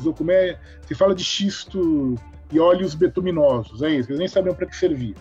Tá. O petróleo começa a ser industrializado no final do século XIX nos Estados Unidos, e daí se espalha né, para o resto do mundo. Aí vai ter as descobertas no Cáucaso, né, na, na Rússia, da Indonésia, na, na, que os holandeses vão fazer, na Pérsia, depois no resto do Oriente Médio, e é no México e, e Venezuela. Né? São os grandes lugares, os próprios Estados Unidos, no Texas, no, no sul dos Estados Unidos, na Louisiana, tem petróleo. Né? É, no, no, Brasil, o que vai acontecer? Todos os vizinhos começam a descobrir petróleo.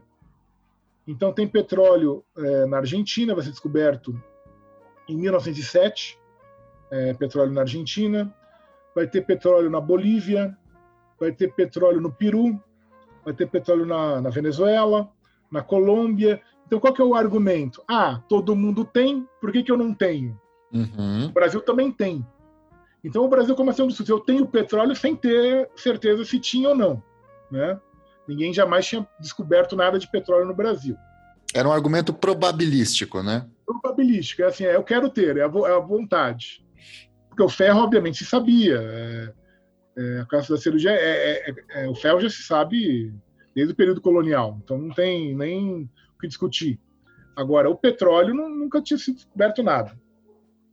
O que vai acontecer? É, no finalzinho dos anos 20, em 29, 29 para 30, um deputado gaúcho, Simões Lopes, que depois vai ser o chefe de gabinete do Getúlio. Getúlio, ele vai propor uma lei sobre o petróleo, antes do Brasil ter. Só que essa lei sobre o petróleo, propondo que seja o Estado que controle, mas essa lei nem vai ser aprovada, porque é o, é o final da, da República Velha, vem a Revolução de 30, o Congresso é dissolvido.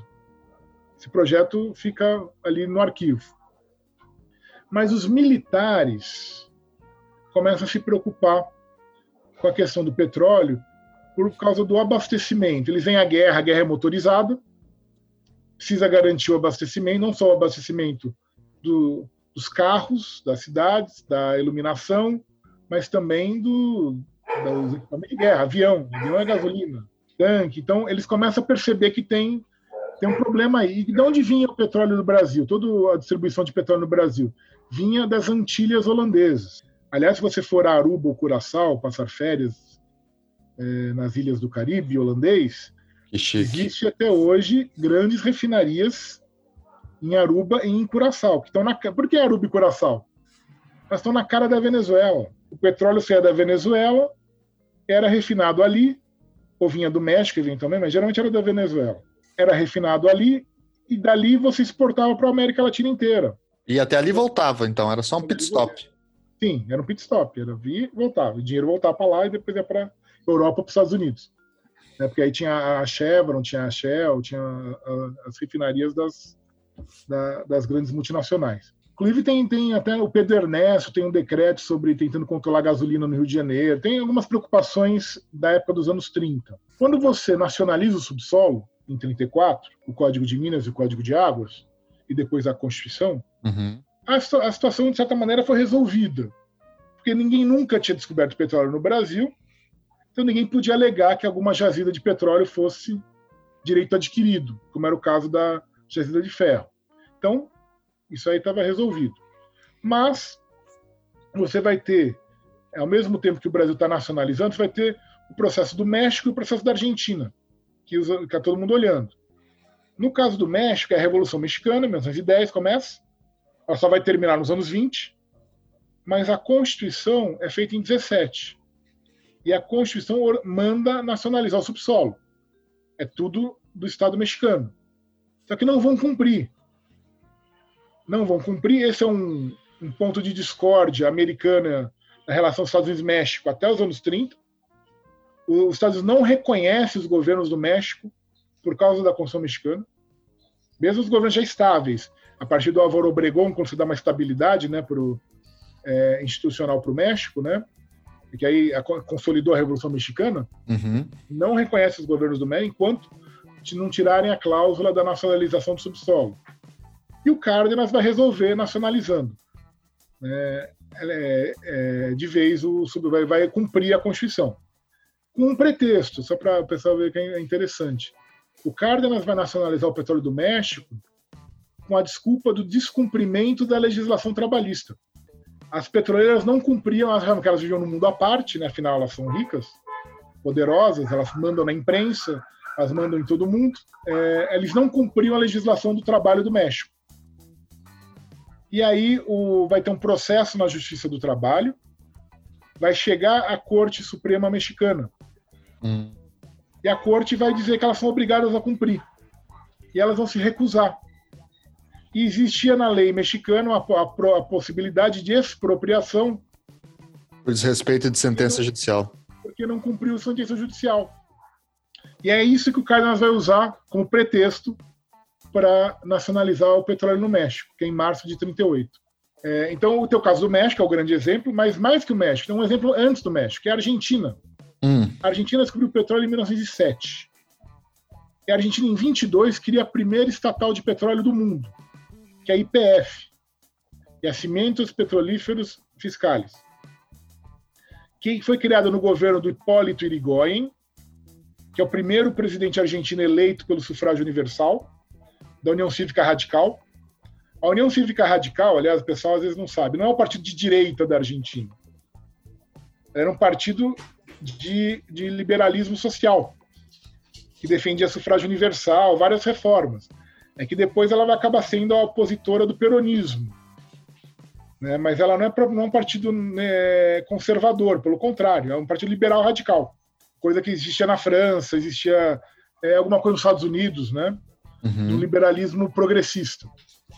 E o Hipólito Yrigoyen, é ele vai implantar a reforma do sufrágio universal na Argentina. Masculino ainda, né? não feminino. Mulheres só vão votar com o Perón nos anos 50. Né? Por causa da Evita, aliás. Claro. Que vai, pressionar, que vai pressionar muito. O Perón não queria. pressionar muito. Então, o, o, o Hipólito tem uma, uma, o início, vamos dizer, de um processo de ampliação de democracia de massas na Argentina. Ele vai chamar um general, que é o general Henrique Mosconi, que vai organizar a IPF. E o Mosconi, na Argentina nunca vai existir um monopólio estatal do petróleo propriamente dito. Eles nunca vão conseguir aprovar. Vão tentar algumas vezes, nunca vão conseguir. E a Argentina vai fazer o quê? A IPF vai ter algumas concessões de, de exploração, as principais, e vai, e vai instituir, logo no começo, várias refinarias. E o Mosconi sempre vai dizer: é o refino que financia a indústria, porque é o refino que dá o dinheiro. E com o dinheiro do refino você consegue ter a produção, a exploração e a produção. A exploração custa caro, você descobrir, você instaurar toda aquela infraestrutura de exploração. E o refino é o que dá o dinheiro que financia todo o resto do, do processo de, de, de, de descoberta e, exploração do petróleo. O Moscone é um modelo. O México, quando vai fazer a Pemex, chama o Moscone. Como é que você fez IPF? É, a IPF é o modelo. A Pemex se inspira na, na IPF. Hum. O Moscone, ele é, o, o Hipólito Yrigoyen, é, ele elege o sucessor e depois ele volta, em 29. E o Hipólito Yrigoyen é deposto pelo golpe militar de 30 na Argentina por causa da crise de 29. Então, na Argentina, a, a ruptura em 30 é negativa, não é que nem no Brasil que foi positiva, porque foi um golpe militar que na Argentina até então tinha se evitado por muito tempo, que depois o presidente progressista instaurou um governo militar conservador e depois outros que vão é, fazer é, são um desastre na condução da Argentina. Tanto que os argentinos chamam aqueles, aqueles anos entre 30 e, e, e 45 de década perdida, anos conservadores, década perdida. Eles não gostam. É um período muito ruim, tanto política quanto economicamente para a Argentina, é, que depois é sucedido pelo período Perón. Né? Então, o, o Mosconi é deposto, ele é, ele é excluído, né, do, ele não faz parte do, do mas ele, vira, ele fica ele é aposentado, né? Mas ele, ele é consultado por todo mundo que quer falar de petróleo na América Latina. E no Brasil, um general, o general Horta Barbosa, vai falar com Moscone porque ele estava interessado em implantar a indústria petrolífera no Brasil. Achava, era o responsável no exército para cuidar disso. Vai conversar com Moscone em Buenos Aires, ele, e o Moscone fala o negócio do refino, e o general Horta Barbosa vai elaborar, a equipe dele, vai elaborar uma legislação que vai ser aprovada no comecinho do Estado Novo, que é a primeira legislação específica de petróleo do Brasil, em que você separa o petróleo do resto do Código de Minas. São duas leis, dois decretos-leis, na verdade. Continha, na verdade, que se criava, eram, são, é, um depois vão ser, vão ser dois decretos no mesmo ano, em 38, e criava o Conselho Nacional de Petróleo, que era, ia ser um órgão autárquico, ligado diretamente ao presidente, que ia cuidar da política de petróleo ia ser responsável por toda a política de petróleo. É, se re, é, reforçava que toda jazida de petróleo era bem inalienável da União, o que já estava antes, mas enfim, era só para ninguém poder falar nada, não ter nenhum espertinho falando que tinha descoberto. E, e, dizia que como é que ia funcionar o conselho, nomeava o Horta Barbosa presidente do conselho, e a partir daí o Conselho Nacional de Petróleo que vai fazer a política de petróleo no Brasil. Só que tem um problema. Aí vem a guerra. E com a guerra praticamente não tem investimento, não tem dinheiro. Então ele vai ter uma atuação muito limitada. Eles vão começar a fazer algum tipo de pesquisa e vão descobrir a primeira jazida de petróleo no Brasil, na Bahia, é, em 39, no município de Lobato, em terra, né? É, não tem nada a ver com Monteiro Lobato. Aliás, o Monteiro Lobato, você falou dele, o Monteiro Lobato na história do petróleo é uma vergonha. Por quê? Ele sempre é lembrado como alguém que lutou pelo petróleo nacional, né? Pois bem, é uma visão errada. Ele pode ter falado isso no fim da vida. Porque nos anos 20, nos anos 30, nos anos 40, no começo dos anos 40, o senhor Monteiro Lobato era a favor da exploração privada de petróleo no Brasil, por, por brasileiros, porque ele tinha uma indústria de petróleo. Ele ah. criou uma empresa de petróleo, é interesse dele. Ele é um dos maiores é, opositores do Código de Minas e da nacionalização do subsolo. E ele vai dizer que isso foi uma, o Brasil está na verdade guardando para os estrangeiros, que está impedindo que os brasileiros explorem as suas riquezas. Por isso ele vai ter um discurso que parece que é nacionalista, nacionalista mas não é na verdade. Ele está preocupado com os interesses privados dele. Uhum. O que vai acontecer? Que no, no, o Brasil vai descobrir essa primeira reserva em, Lobato, na Bahia, só que vai ter muito pouca é, impacto, porque ainda é pouca coisa, e o Conselho Nacional do Petróleo não tem dinheiro, não tem recursos. É, há tentativas a partir do final da guerra, por causa até da aproximação do Brasil com os Estados Unidos, por causa da guerra, da Standard Oil e outras, de entrarem no Brasil no setor de exploração. Eles pressionam várias vezes o governo, sempre proíbe, sempre barra, né? Mas no final da guerra, o Horta Barbosa já nem era mais presidente do Conselho Nacional do Petróleo. O Conselho Nacional do Petróleo começa a liberalizar, querer liberalizar é, o setor, abrir para estrangeiro, é, libera as refinarias, por exemplo, já em 45. As primeiras refinarias do Brasil são construídas nessa época, são privadas. Manguinhos, no Rio de Janeiro, até aqui em São Paulo também. São duas ou três refinarias privadas ligadas às multinacionais que passam a ver ter o mercado brasileiro como interessante. Uhum. passar a ser bom, é bom ter aqui, tá com o pé aqui dentro, porque é um mercado que parece que vai ser interessante para eu poder atuar. E se libera no, no começo no, comecinho do governo Dutra, nessa transição de Estado Novo e governo Dutra, as é, estrangeiros para fazer entrar no setor de refino. E aí vai se discutir o chamado Estatuto do Petróleo, porque até então está em vigor a legislação do Estado Novo, que é nacionalista. E se começa a discutir chama uma nova lei que o governo Dutra manda para o Congresso, o chamado Estatuto do Petróleo, que, é, que na verdade é uma lei que autoriza a concessão da exploração para empresas privadas. E vamos ser sinceros, a época se fez justamente com razão, teve uma reação ao Estatuto do Petróleo, que foi a campanha do Petróleo é Nosso que começou a dividir então as opiniões entre entreguistas e nacionalistas, né? Nacionalistas, exatamente. Quem defendia o do petróleo era entreguista, quem era contra era nacionalista.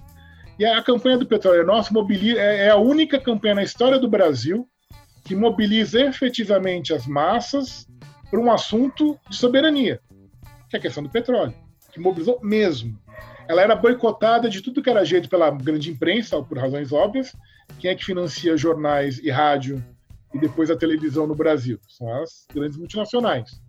Então, a grande imprensa sempre está do lado delas. Né? Até hoje é assim, não, tem, não ia ser diferente nos anos 40 nos anos 50. Mas você vai ter uma pressão muito forte dos sindicatos, do movimento estudantil, é, na população em geral começa a ter noção do, da importância do petróleo, os militares vão se dividir, Juarez Távora entreguista, por exemplo, né? O Otto Barbosa é... Barbosa defendendo o monopólio. Então você vai ter todo um embate muito grande na sociedade, que vai influenciar. E o Estatuto do Petróleo, então, o Congresso não vai votar. Ele vai ser arquivado. Agora, a justiça seja feita, vamos, vamos ser justos, se nós lermos o Estatuto do Petróleo e compararmos com a legislação que foi feita no Brasil a partir dos anos 90, o Estatuto do Petróleo até que era bom. É, que até tinha, tinha muito mais controle do Estado sobre o recurso do que, que vai ser feito no Brasil nos anos 90, a partir do Fernando Henrique. Mas, enfim, são coisas dos tempos. Sim. Mas é a campanha do petróleo que vai legitimar o Getúlio, que vai ser reeleito em 50, a propor a saída da exploração estatal do petróleo. E o Getúlio, o que ele faz? Ele faz um projeto de lei, ele manda um projeto de lei para o Congresso, que é a equipe econômica dele, a assessoria econômica, que era o Rômulo Almeida, o Jesus Soares Pereira, Minas Rangel, vários dos grandes economistas nacionalistas e desenvolvimentistas, né, é, vão elaborar, em que o Romulo Almeida fala: a gente não escreveu monopólio, é monopólio estatal do petróleo, porque não precisava. Porque do jeito que estava o projeto de lei, era um monopólio de fato.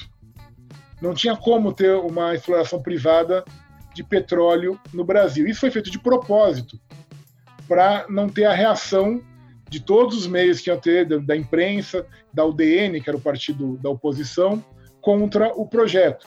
E aí vem o projeto com a campanha do petróleo a favor da exploração estatal, e aí começa a dizer que o projeto é entreguista, porque ele é isso. insuficiente.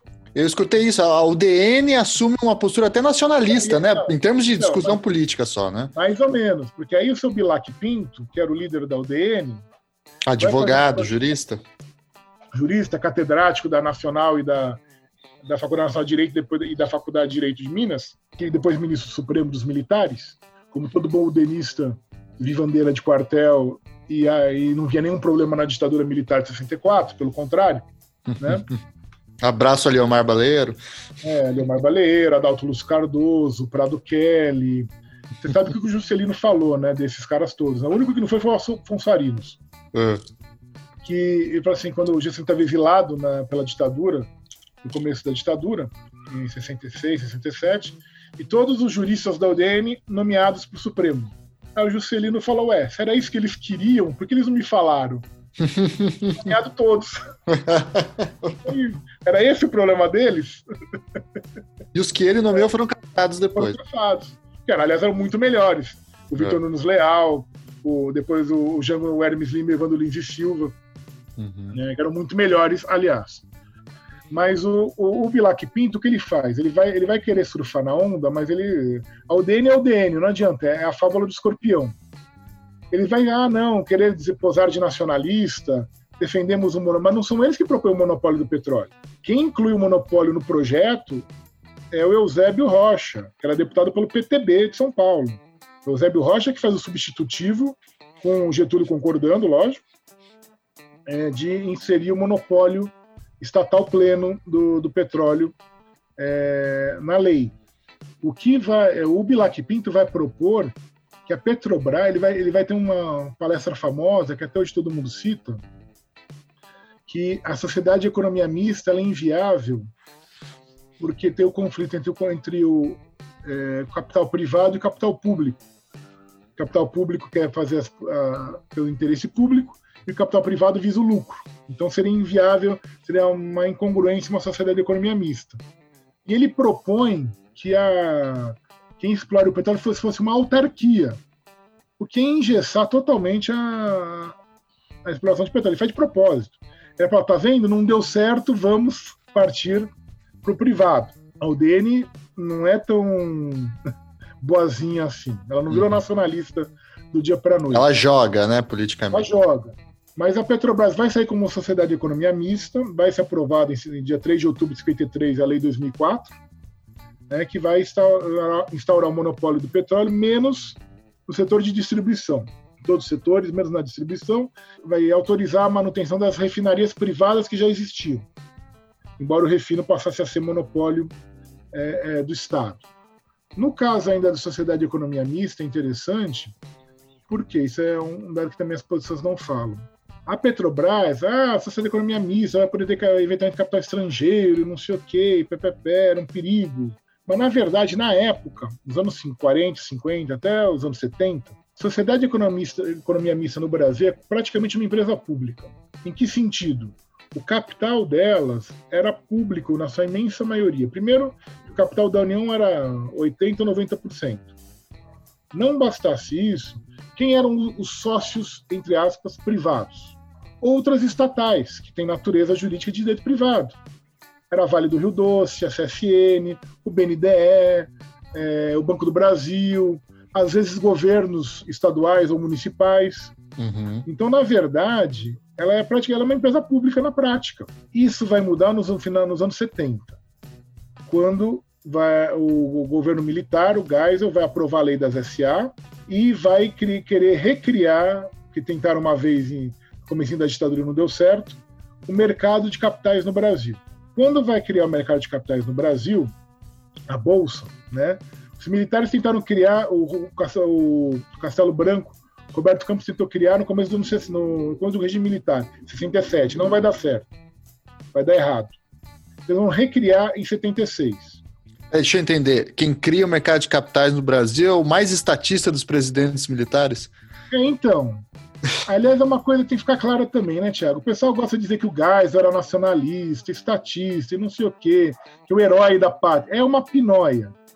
O regime militar brasileiro ele é anti-varguista. Ele foi feito para derrubar o herdeiro do Getúlio, que era o João Goulart.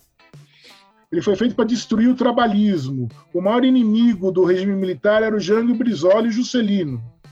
Eram os herdeiros do Getúlio o regime militar não é pró-Getúlio. O regime militar faz uma série de reformas no início, que, que o Roberto Campos e o Otávio Gouveia de Bulhões promovem, são as reformas do PAEG, do Plano de Ação Econômica do Governo, são a reforma administrativa. O Estado brasileiro de hoje não é o Estado varguista, é o Estado dos, dos militares. A lei que rege a administração pública até hoje é o Decreto-Lei 267. Assim como orçamento público e tal, né? O orçamento é lei é do, é do comecinho de 64, mas toda a estrutura vem da ditadura. O Sistema Financeiro Nacional é a Lei 4595 de 64, que criou o Banco Central e toda a estrutura do sistema financeiro. É, a tributação brasileira é baseada na emenda 18 de 65, que dá no Código Tributário de 66 e que é mantido em boa parte pela Constituição de 88, tanto que o Código Tributário Nacional está em vigor até hoje. Sim. A lei das SE de 76. O Código de Processo era de 73. É, a parte geral do Código Penal é de 81. Ou seja, a estrutura que a gente vive é estudar no regime militar. Tá? Eles, vão pegar, eles vão pegar o Estado varguista e moldá-lo para os seus interesses. Os militares vão manter a industrialização, não porque eles fossem industrializantes, eles vão manter a industrialização porque eles achavam na época que não dava para voltar para trás. É coisa que na Argentina ocorre exatamente o contrário, né? A ditadura lá é desindustrializante, né? No Chile e na Argentina são desindustrializantes. Mas aqui eles vão manter porque eles achavam que já não dava mais para voltar para trás. O Fernando Henrique depois ia provar que eles estavam enganados. Dava para destruir a indústria brasileira. Mas o Fernando Henrique, o Lula, a Dilma, o Temer e o Bolsonaro estão aí para provar que é possível destruir a indústria brasileira. Mas os militares achavam que não dava, que então quer ser um custo social muito grande. Então era melhor mudar o padrão de industrialização. Em vez de ser uma industrialização com muito fundo estatal, muita base estatal e é, financiamento público e, e, visando a autonomia do parque industrial, vamos chamar as multinacionais. Eles vão proibir o BNDES, na época BNDE, né, o S venceu nos anos 80, de financiar o Estado. Quem financiava, quem financiou o plano de metas foi o BNDE. Quem financiou a siderurgia brasileira foi o BNDE. Quem financiou parte da expansão elétrica do país foi o BNDE. A partir de 64, ela é proibida de emprestar para o Estado. É, só vai poder voltar a emprestar para o Estado, acho que em 2005. É, vai, o financiamento vai ter, do, vai ter financiamento privado só. E esse privado não é só nacional. Nenhuma multinacional veio para o Brasil sem financiamento garantido. Sem algum acordo de financiamento, de crédito, alguma vantagem. Ninguém vem para cá de graça. Uhum. Sempre teve alguma, algum acordo, alguma vantagem para poder se instalar, criar o seu, sua planta industrial que fosse, ou é, investir aqui. Ninguém vem pelo puro interesse empreendedor. Não, isso não existe. O que vai acontecer, então, é que você tem o Geisel, na verdade, ele vai ser mais estatista, vamos dizer assim, do que os outros, porque ele está vivendo na crise do petróleo ele vai ser obrigado a tomar uma série de medidas de maior atuação do Estado. O caso o Geisel, na verdade, ele vai, lógico, ele poderia até ter, ser mais nacionalista que os outros, enfim, de, de crença ou de pensamento, mas a política dele vai ser tem tudo das circunstâncias. O, o, regime militar é um regime favorável ao capital estrangeiro. O regime militar não coíbe capital estrangeiro, muito pelo contrário.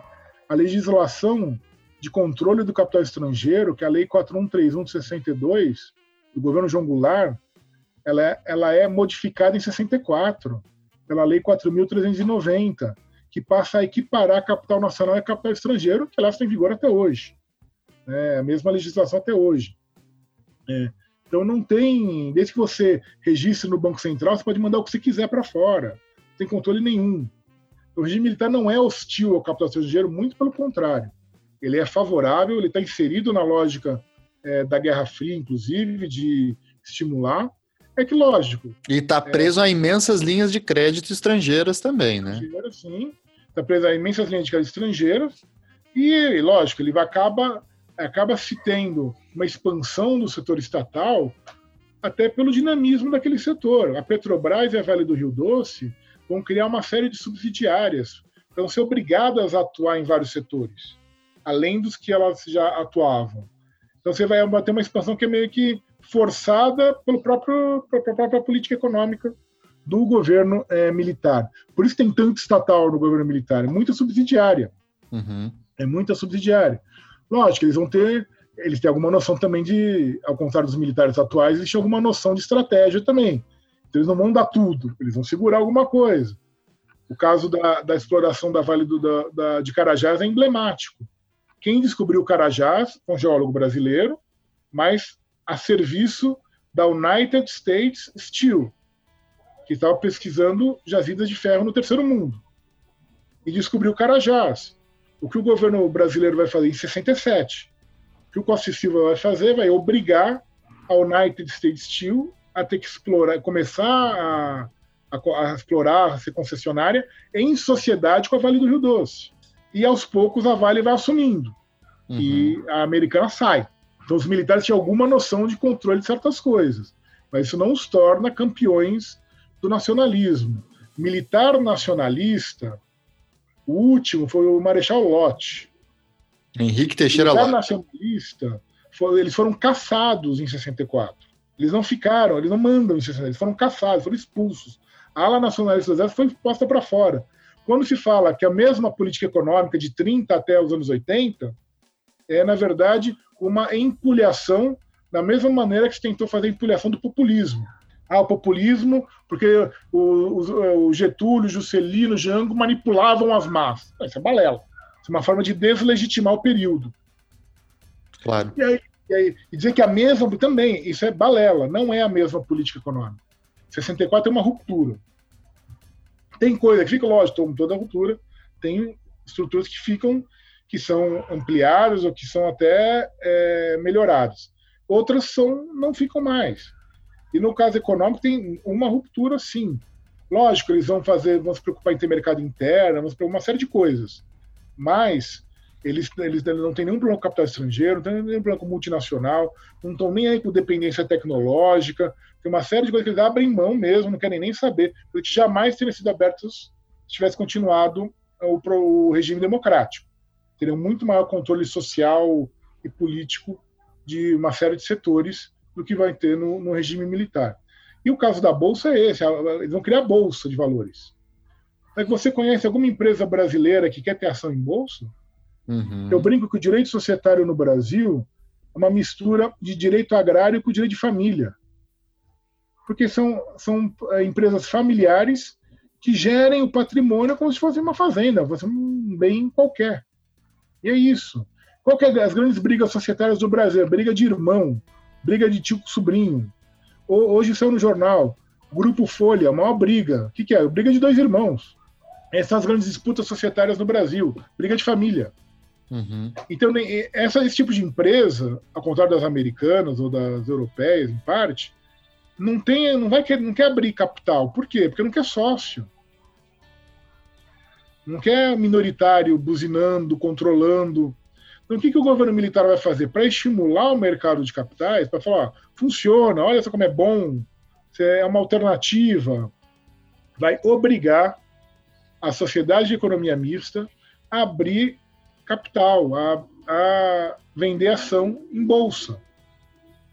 É, tanto que a Petrobras, o Banco do Brasil, a Vale do Rio Doce, a Telebrás, é, vão ter, a CSN na época, vão ter ações em bolsa.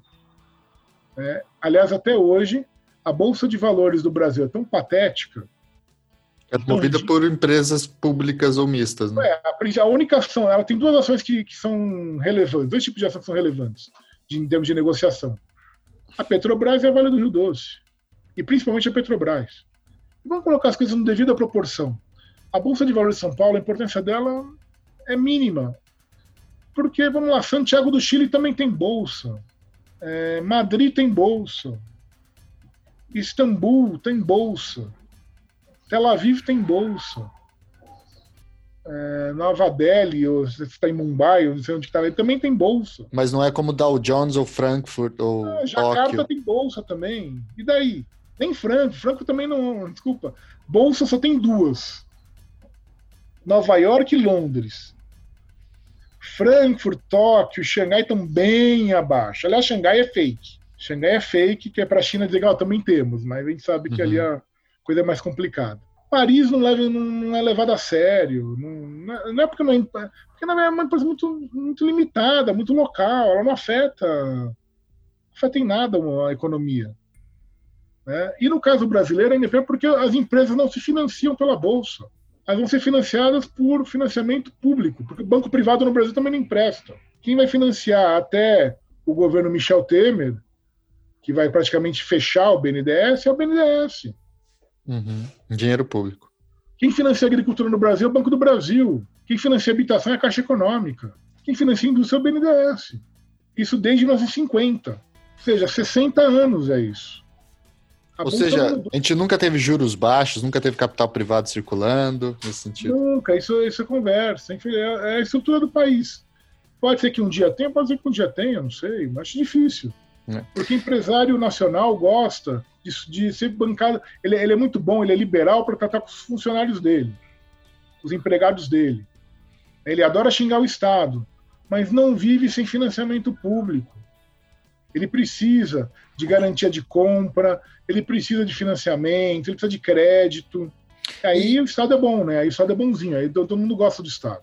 É, e aí, falando nisso, nesse processo que a gente está passando agora da pandemia, etc., voltou o Estado como centro das preocupações econômicas, é, ao contrário da crescente discussão pública que havia no Brasil de que era preciso liberalizar, que era preciso menos Estado, porque o Brasil estava ficando para trás, porque os governos estatistas quebraram o Brasil. Houve até quem falasse em anarcocapitalismo e escola austríaca e Mises e coisa e tal, etc, etc, etc. E parece que esse povo agora deu uma sumidinha né, ou deu uma desaparecida, e voltou o Estado no centro. Né? É, explica um pouquinho para a gente esse fenômeno, e dois, é, fale um pouquinho para a gente sobre a importância, mesmo para regimes liberais e capitalistas e etc., do Estado em momentos de exceção, como é o que a gente vive agora. Olha, são duas coisas, Tiago. Primeiro, eles sumiram mais ou menos. Pelo seguinte, o Brasil passou um, nos anos, no, nos anos 2000 para cá, passou por um processo de imbecilização coletiva que é um fenômeno. Até pessoas que, teoricamente, são bem formadas, têm acesso à leitura, começaram a falar uma série de idiotices sem fundamento nenhum. Como, por exemplo, que o governo do Lula, o governo da Dilma eram governos comunistas. Socialistas. Socialistas, desculpa, nada mais longe do socialismo do que o PT. O PT é um partido liberal radical hoje, no máximo. Nem social-democrata é. Nem isso eles são. Nem, PT, nem como Ebert na Alemanha. Nada, imagina. O PT é, foi, o maior, foi o melhor gestor do neoliberalismo que o Brasil teve. Não é que todo mundo ganhava? Os bancos ganharam, os, o, grande, é, o grande setor econômico ganhou e ainda deu para melhorar um pouco a vida das pessoas. Quer dizer, não tem gestor melhor do que o PT do neoliberalismo. Eu juro que eu não entendo como é que eles se revoltaram contra o governo do PT, que só trouxe benefício, não, não brigou com ninguém, pelo contrário. Né? Aliás, se nós analisarmos legislação, tem liberalidades com o sistema financeiro do governo Dilma e do governo Lula que o Fernando Henrique não fez. Em termos de ampliar o, o domínio do sistema financeiro da, da economia brasileira, questão de crédito agrícola, uma série de seguros. Tem coisas que eles fizeram assim, que o Fernando Henrique não teve coragem de fazer. Número um. Número dois. Nesse processo de idiotização, Ah, o Estado é malvado, o Estado prejudica, o Estado gera, gera caos e, e prejuízo e tal. Essa é conversa mole para boi dormir. No neoliberalismo, esse é o segundo ponto, não existe menos Estado. O Estado continua intervindo, o Estado continua atuando. Aliás, às vezes faz atuações e intervenções muito maiores do que as que fazia no período, vamos dizer assim, keynesiano ou social-democrata, ou seja lá o nome que você queira dar. Né? É, mas a questão é para quem ele atua. De um, num momento, como a gente fala, no momento dos governos desenvolvimentistas aqui, na social-democracia europeia, ou mesmo nos Estados Unidos nos anos 50, 60, né? Tem uma atuação do Estado para, bem ou mal, tentar melhorar as condições de vida das pessoas. Às vezes com mais sucesso, às vezes com menos sucesso. Uma atuação voltada para a maioria, de um jeito ou de outro. A partir do neoliberalismo, não. O Estado atua mais, o Estado tem que garantir o lucro do sistema financeiro. O Estado tem que bancar o funcionamento do sistema. Só que é para meia dúzia.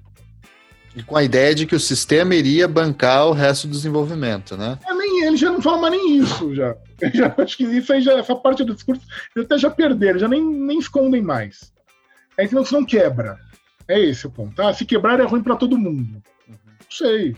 Tem uma população que, na verdade, você tem pelo menos 40 milhões de pessoas que estão fora do mercado de trabalho.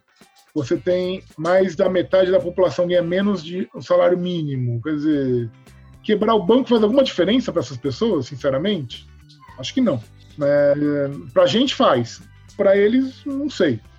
Né? Tenho minhas dúvidas. Com ou sem já está meio parecida, né? É, a situação assim, já está já tá na, na, lama mesmo, já está passando fome e necessidade, não vai mudar muito. Não vai melhorar nem piorar.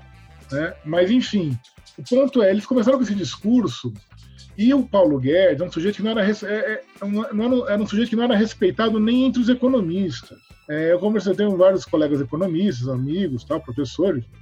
Nenhum deles nunca, assim, eles podem discordar do Delfim Neto, podem discordar do Roberto Campos, podem discordar do Luiz Gonzaga Beluso, da Conceição Tavares, tudo bem. Mas eles têm um respeito. Ah, não, é um professor, ele, é um, ele entende, ele sabe, ele leu.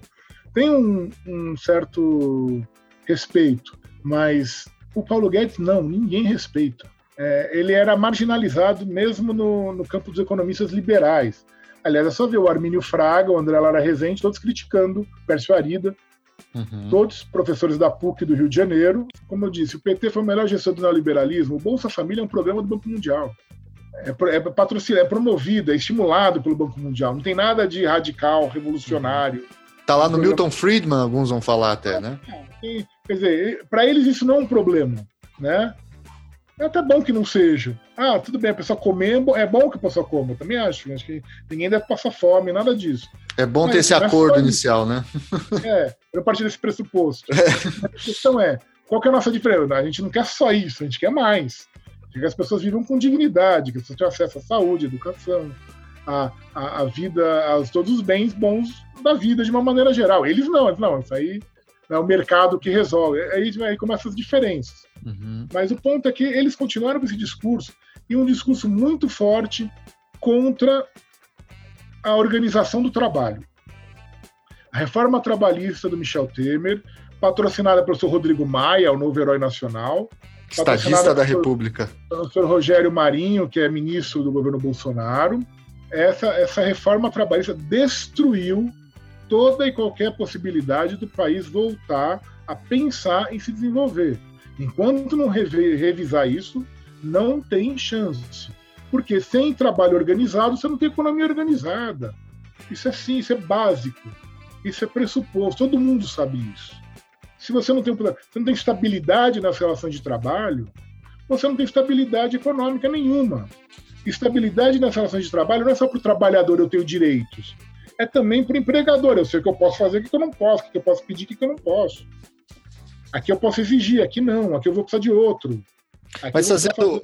fazendo um trabalho do diabo aqui, professor, uma contraposição, alguns não diriam que não, mas agora a gente tem um sistema de trabalho que é muito mais voltado para os serviços do que para a indústria, que é aquilo que é pensado na antiga estrutura da CLT. Como é que a gente entende dentro desse quadro, na então, própria economia nacional que já se desindustrializou?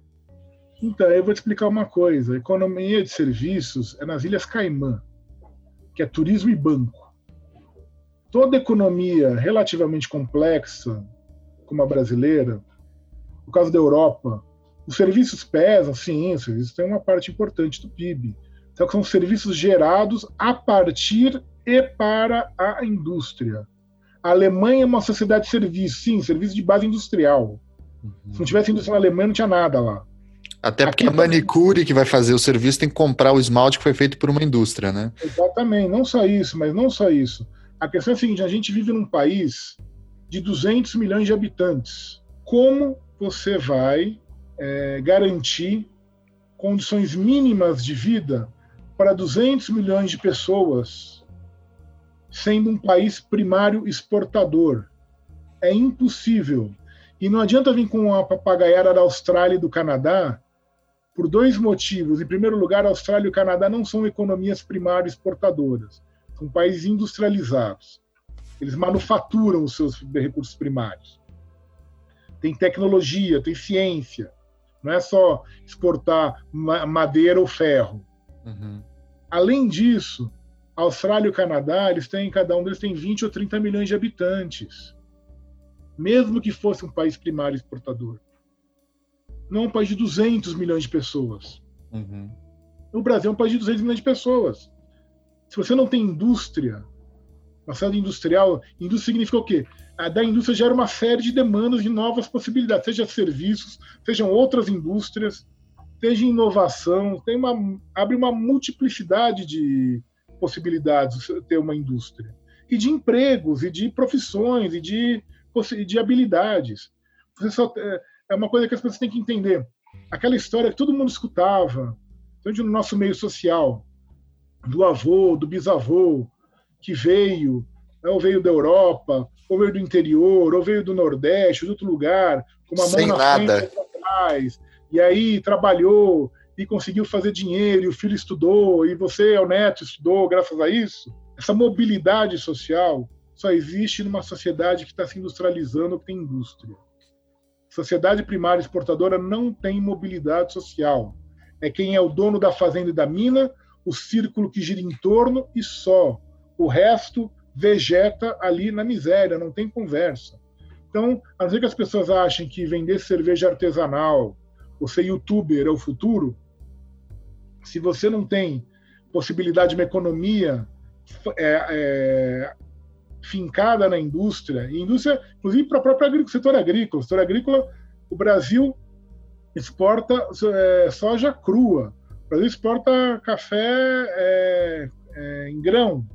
Isso é um absurdo. O maior centro de exportação de café do mundo, de torrefação de café, é Hamburgo. É. Na Alemanha, se tem algum pé de café no Jardim Botânico. Quer dizer, é tão difícil fazer torrefação de café é, todo mundo gosta da maquininha, né? Que legal, né? Nespresso, que bom, né? Mas é, você está pagando royalty, está pagando um monte de coisa para isso. Lá para Nestlé na Suíça. Poderia ser feito aqui. Uhum. Não é nenhuma grande é, revolução. Quer dizer, você tem. E o Brasil teve um parque industrial que fabricava de alfinete a satélite. A gente sabe, a gente tem como constituir. Incluindo isso. a Embraer, que faz avião, que é uma das poucas empresas Embraer, do mundo, né? O Brasil do mundo, é, aliás, tem, não tinha, porque ela foi vendida é. para a Boeing com o apoio do seu Michel Temer, do seu Bolsonaro e desses militares que eu não sei o que fazem no país, que acho que isso não é um problema. Me diz um país do mundo que abriu mão de uma indústria de elevada capacidade tecnológica. Só o Brasil. É o único país do mundo que abre mão de tudo. Abre mão do petróleo, abre mão da Embraer, abre mão da mineração, abre mão do seu agronegócio, que é todo controlado hoje pelo, por, por cinco multinacionais que tratam de insumo, de fertilizante, de é, semente. De semente, são cinco. São cinco ou seis, é um cartel é, mundial. Nós dependemos. Todo o dinheiro que o agronegócio gera, ele gasta porque tem que pagar tem que pagar o royalty, tem que pagar a semente, tem que pagar a máquina, tem que pagar o implemento. Não tem indústria ligada ao processo agrícola, que é um absurdo. Nos Estados Unidos, a indústria é ligada ao processo agrícola. Na Austrália, no Canadá. Por que, qual que é a dificuldade de fazer isso aqui? Qual que é o drama? Né? Uhum. Brasil, não. É, aqui, na verdade, é uma colônia de exploração. É, e o, proje o projeto de industrial ele foi, vem sendo derrotado fragorosamente desde os anos final dos anos 80. O que é uma coisa curiosa, né, que você falou, porque a ideia do Caio Prado lá de colônia de exploração faz mais sentido hoje do que para o Brasil colônia, né? Por exemplo, que era Não, muito muito mais. E digo mais, o caso da, da, da o que é curioso, o Brasil é, abriu mão a partir de, da nova república de qualquer política de desenvolvimento autônomo. Parece que a nossa democracia não sabe lidar com isso. Acho que eles ficaram com medo, ah, porque em 64 terminou num golpe militar patrocinado pelos americanos. Ah, vamos evitar isso, então não vamos incomodar mais. É. Então eu vou, eu vou fazer uma pergunta para a gente ir caminhando para o fim, que é uma pergunta dupla, que é assim. É, é conhecida a história de que nos anos 60, 70, é, os chineses vieram para cá aprender com os brasileiros como se industrializar, né? É, e não só os chineses, como os sul-coreanos e assim por diante, né? É, e hoje eles são duas, especialmente a China, mas a Coreia do Sul também, potências industriais com marcas famosas, multinacionais que operam no mundo inteiro, etc, etc.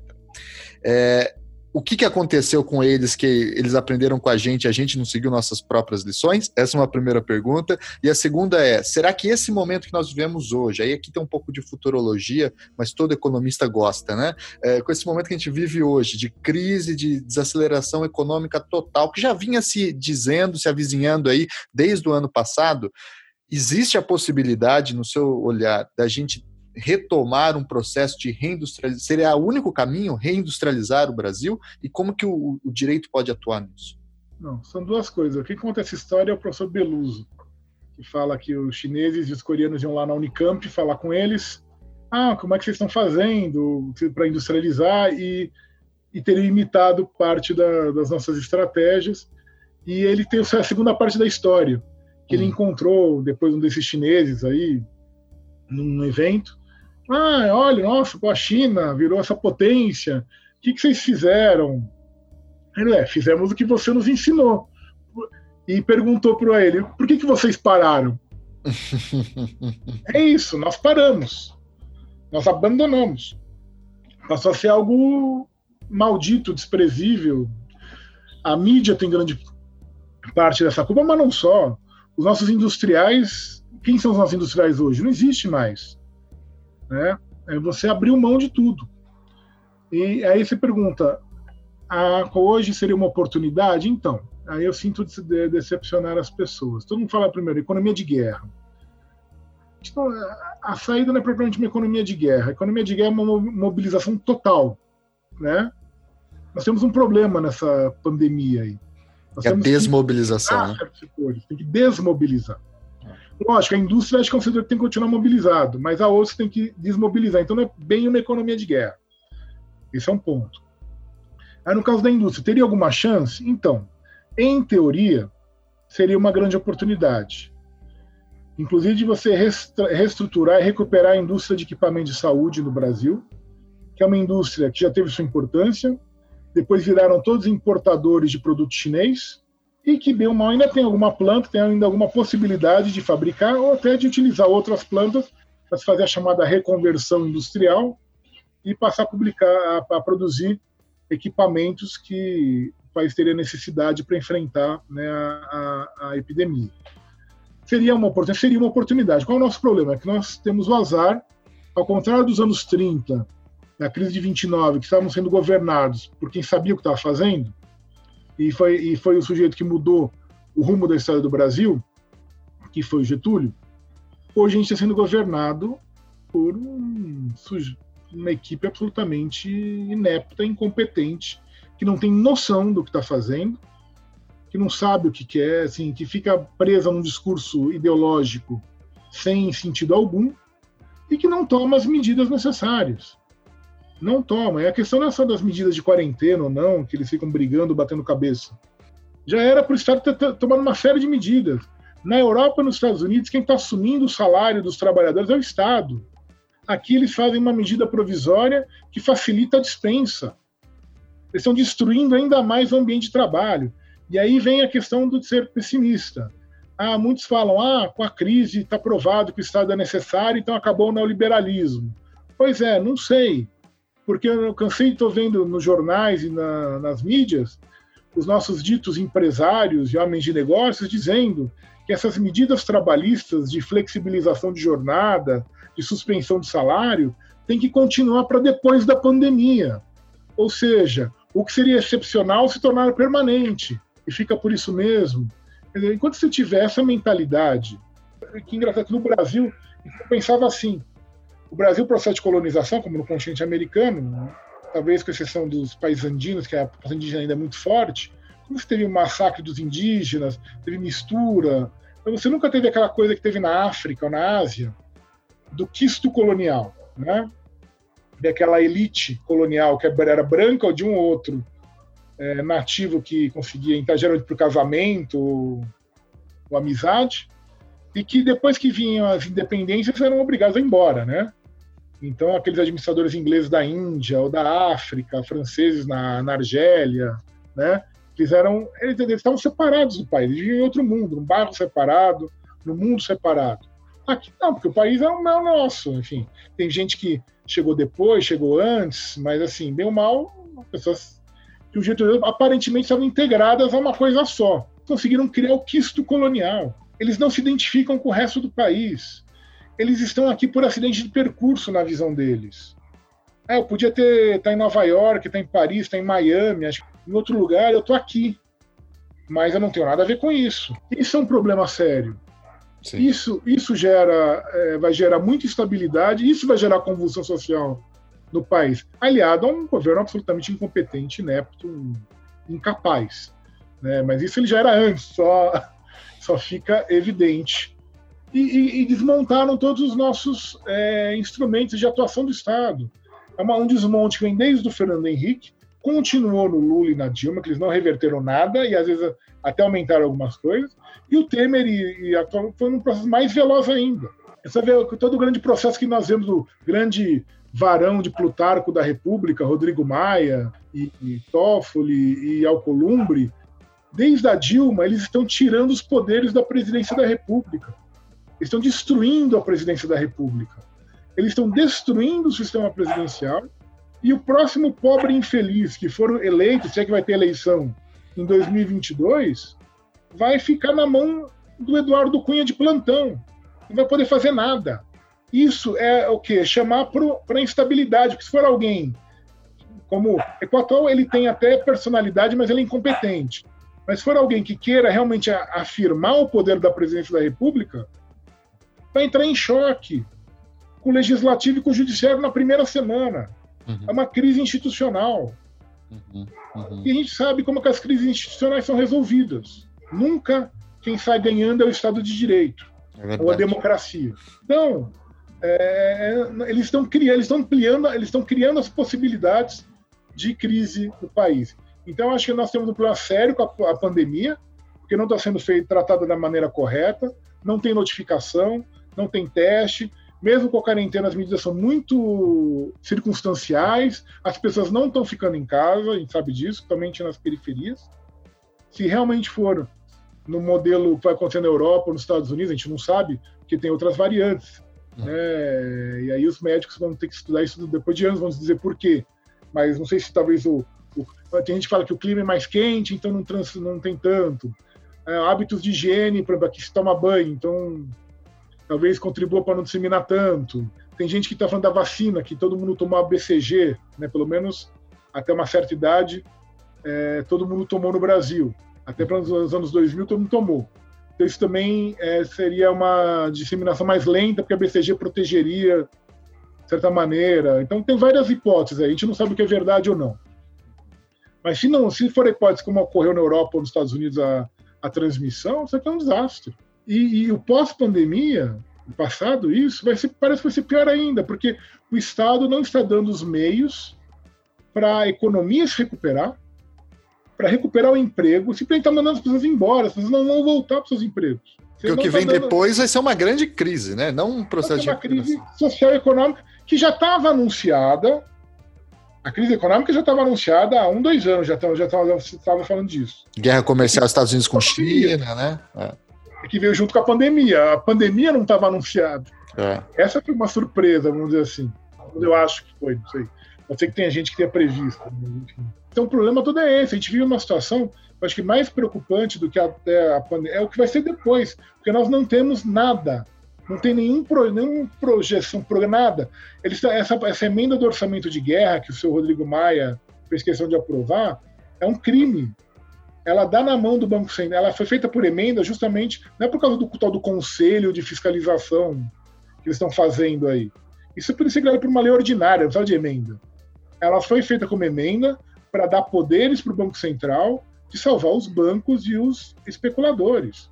O Banco Central vai poder comprar todos os títulos, qualquer tipo de título, vai poder fazer qualquer tipo de operação para salvar o sistema financeiro. O, o, governo deu mais de um trilhão para os bancos e não consegue pagar 600 reais para trabalhador autônomo.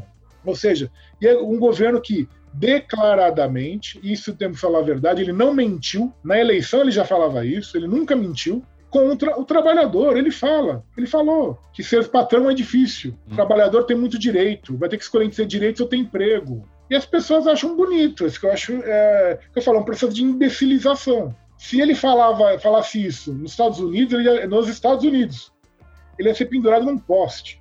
Nos Estados Unidos. É, porque agora a gente sabe que o Trump é um grande stalinista, né? Porque ele está falando para General Motors e para Ford fazer respiradores, é economia planificada. Ah, mas eles têm os instrumentos para isso. É isso que nós, nós temos uma, um grupo, uma oligarquia que vira um quisto colonial. Eles estão aqui para sugar o resto do país que se vire. Isso aqui não é país, isso aqui é um território no qual eu estou. Se puder, tudo bem, eu vou conseguir dinheiro para ir para Miami ou para outro lugar. Muito bem, muito bem. Estou aqui bem. por acidente com esse fim um pouco trágico, assim, digamos, né? Ou nada otimista, mas o Brasil não nos permite ser otimistas, né, professor? Esse é o problema.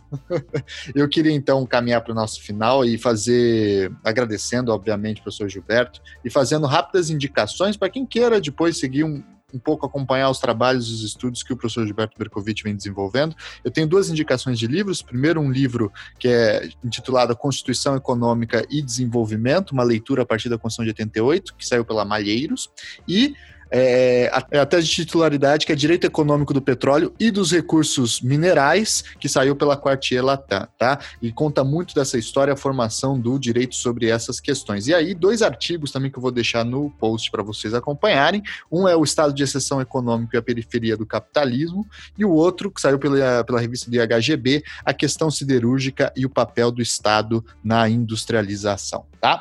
E, professor, o que, que você recomendaria, ou teria aí de sugestões ou últimas palavras para quem quer envolver mais a cabeça nesses assuntos? Bom, os textos clássicos do direito econômico, o livro do Alberto Venâncio Filho, A Intervenção do Estado no Domínio Econômico no Brasil, que é uma que mostra como é que foi construído esse Estado é, intervencionista brasileiro até os anos 60, né? O livro é de 67. Ele vai, o Estado getulista, ele mostra como foi feito. Uhum. Tem também os textos do professor Fábio Conder Comparato, particularmente um artigo que chama O Indispensável Direito Econômico, que é um texto clássico sobre o direito econômico. Os textos do professor, os livros do professor Washington Peluso Albino de Souza, da Federal de Minas, que é o pai do direito econômico brasileiro, ele que introduziu a disciplina no Brasil. O professor Washington foi um, era um grande é, entusiasta do direito econômico, um jurista de muito conhecimento, progressista e que tinha é, uma grande preocupação com o país, com o Brasil. Né? Então ele tem primeiras linhas de direito econômico e vários outros livros aí que sim, ainda se encontram.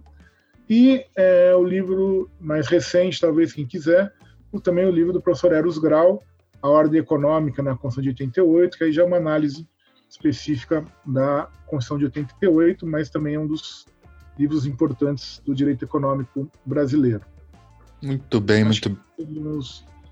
Alguém quiser ir atrás, talvez as primeiras indicações. E você lançou um, um, um, livro que você coordena esse ano, né, o ano passado, sobre a Constituição de Weimar, né?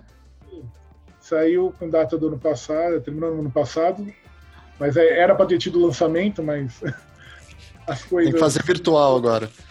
Não foram como se esperava que é sobre os 100 anos da, da Constituição de Weimar. né, que organiza pela editora Quartier Latam, e que é um livro que tem vários autores estrangeiros também, professor Mihail Stolars, professor Heinz Monhaupt, Friedrich Miller, é, a Letícia Vita da Argentina, o Carlos Petit da Espanha, Sebastião Martin da Espanha, o Maurício Fioravante, Pietro Costa, Mário Lozano da Itália, e vários autores brasileiros que tratam do assunto aí da construção de Weimar sob as mais variadas perspectivas. Livraço, então, livraço, muito bom. Então eu queria novamente agradecer ao professor Gilberto pela oportunidade, privilégio, pela aula que foi dada aqui para a gente sobre a história da formação do direito econômico do Estado brasileiro e as suas relações entre direito judiciário e economia. E, obviamente, é, convidar os, os ouvintes a acompanhar as obras, os textos e as participações públicas do professor Gilberto na internet, na rede, tem bastante coisa que você consegue encontrar. E, novamente, agradecer a essa longa e, e ótima entrevista. Professor, muito obrigado, viu? Eu que agradeço, Tiago. Muito obrigado. Então, no, como eu sempre brinco, no 3 vamos dar um tchau para o nosso ouvinte. Um, dois, três e tchau, tchau, tchau!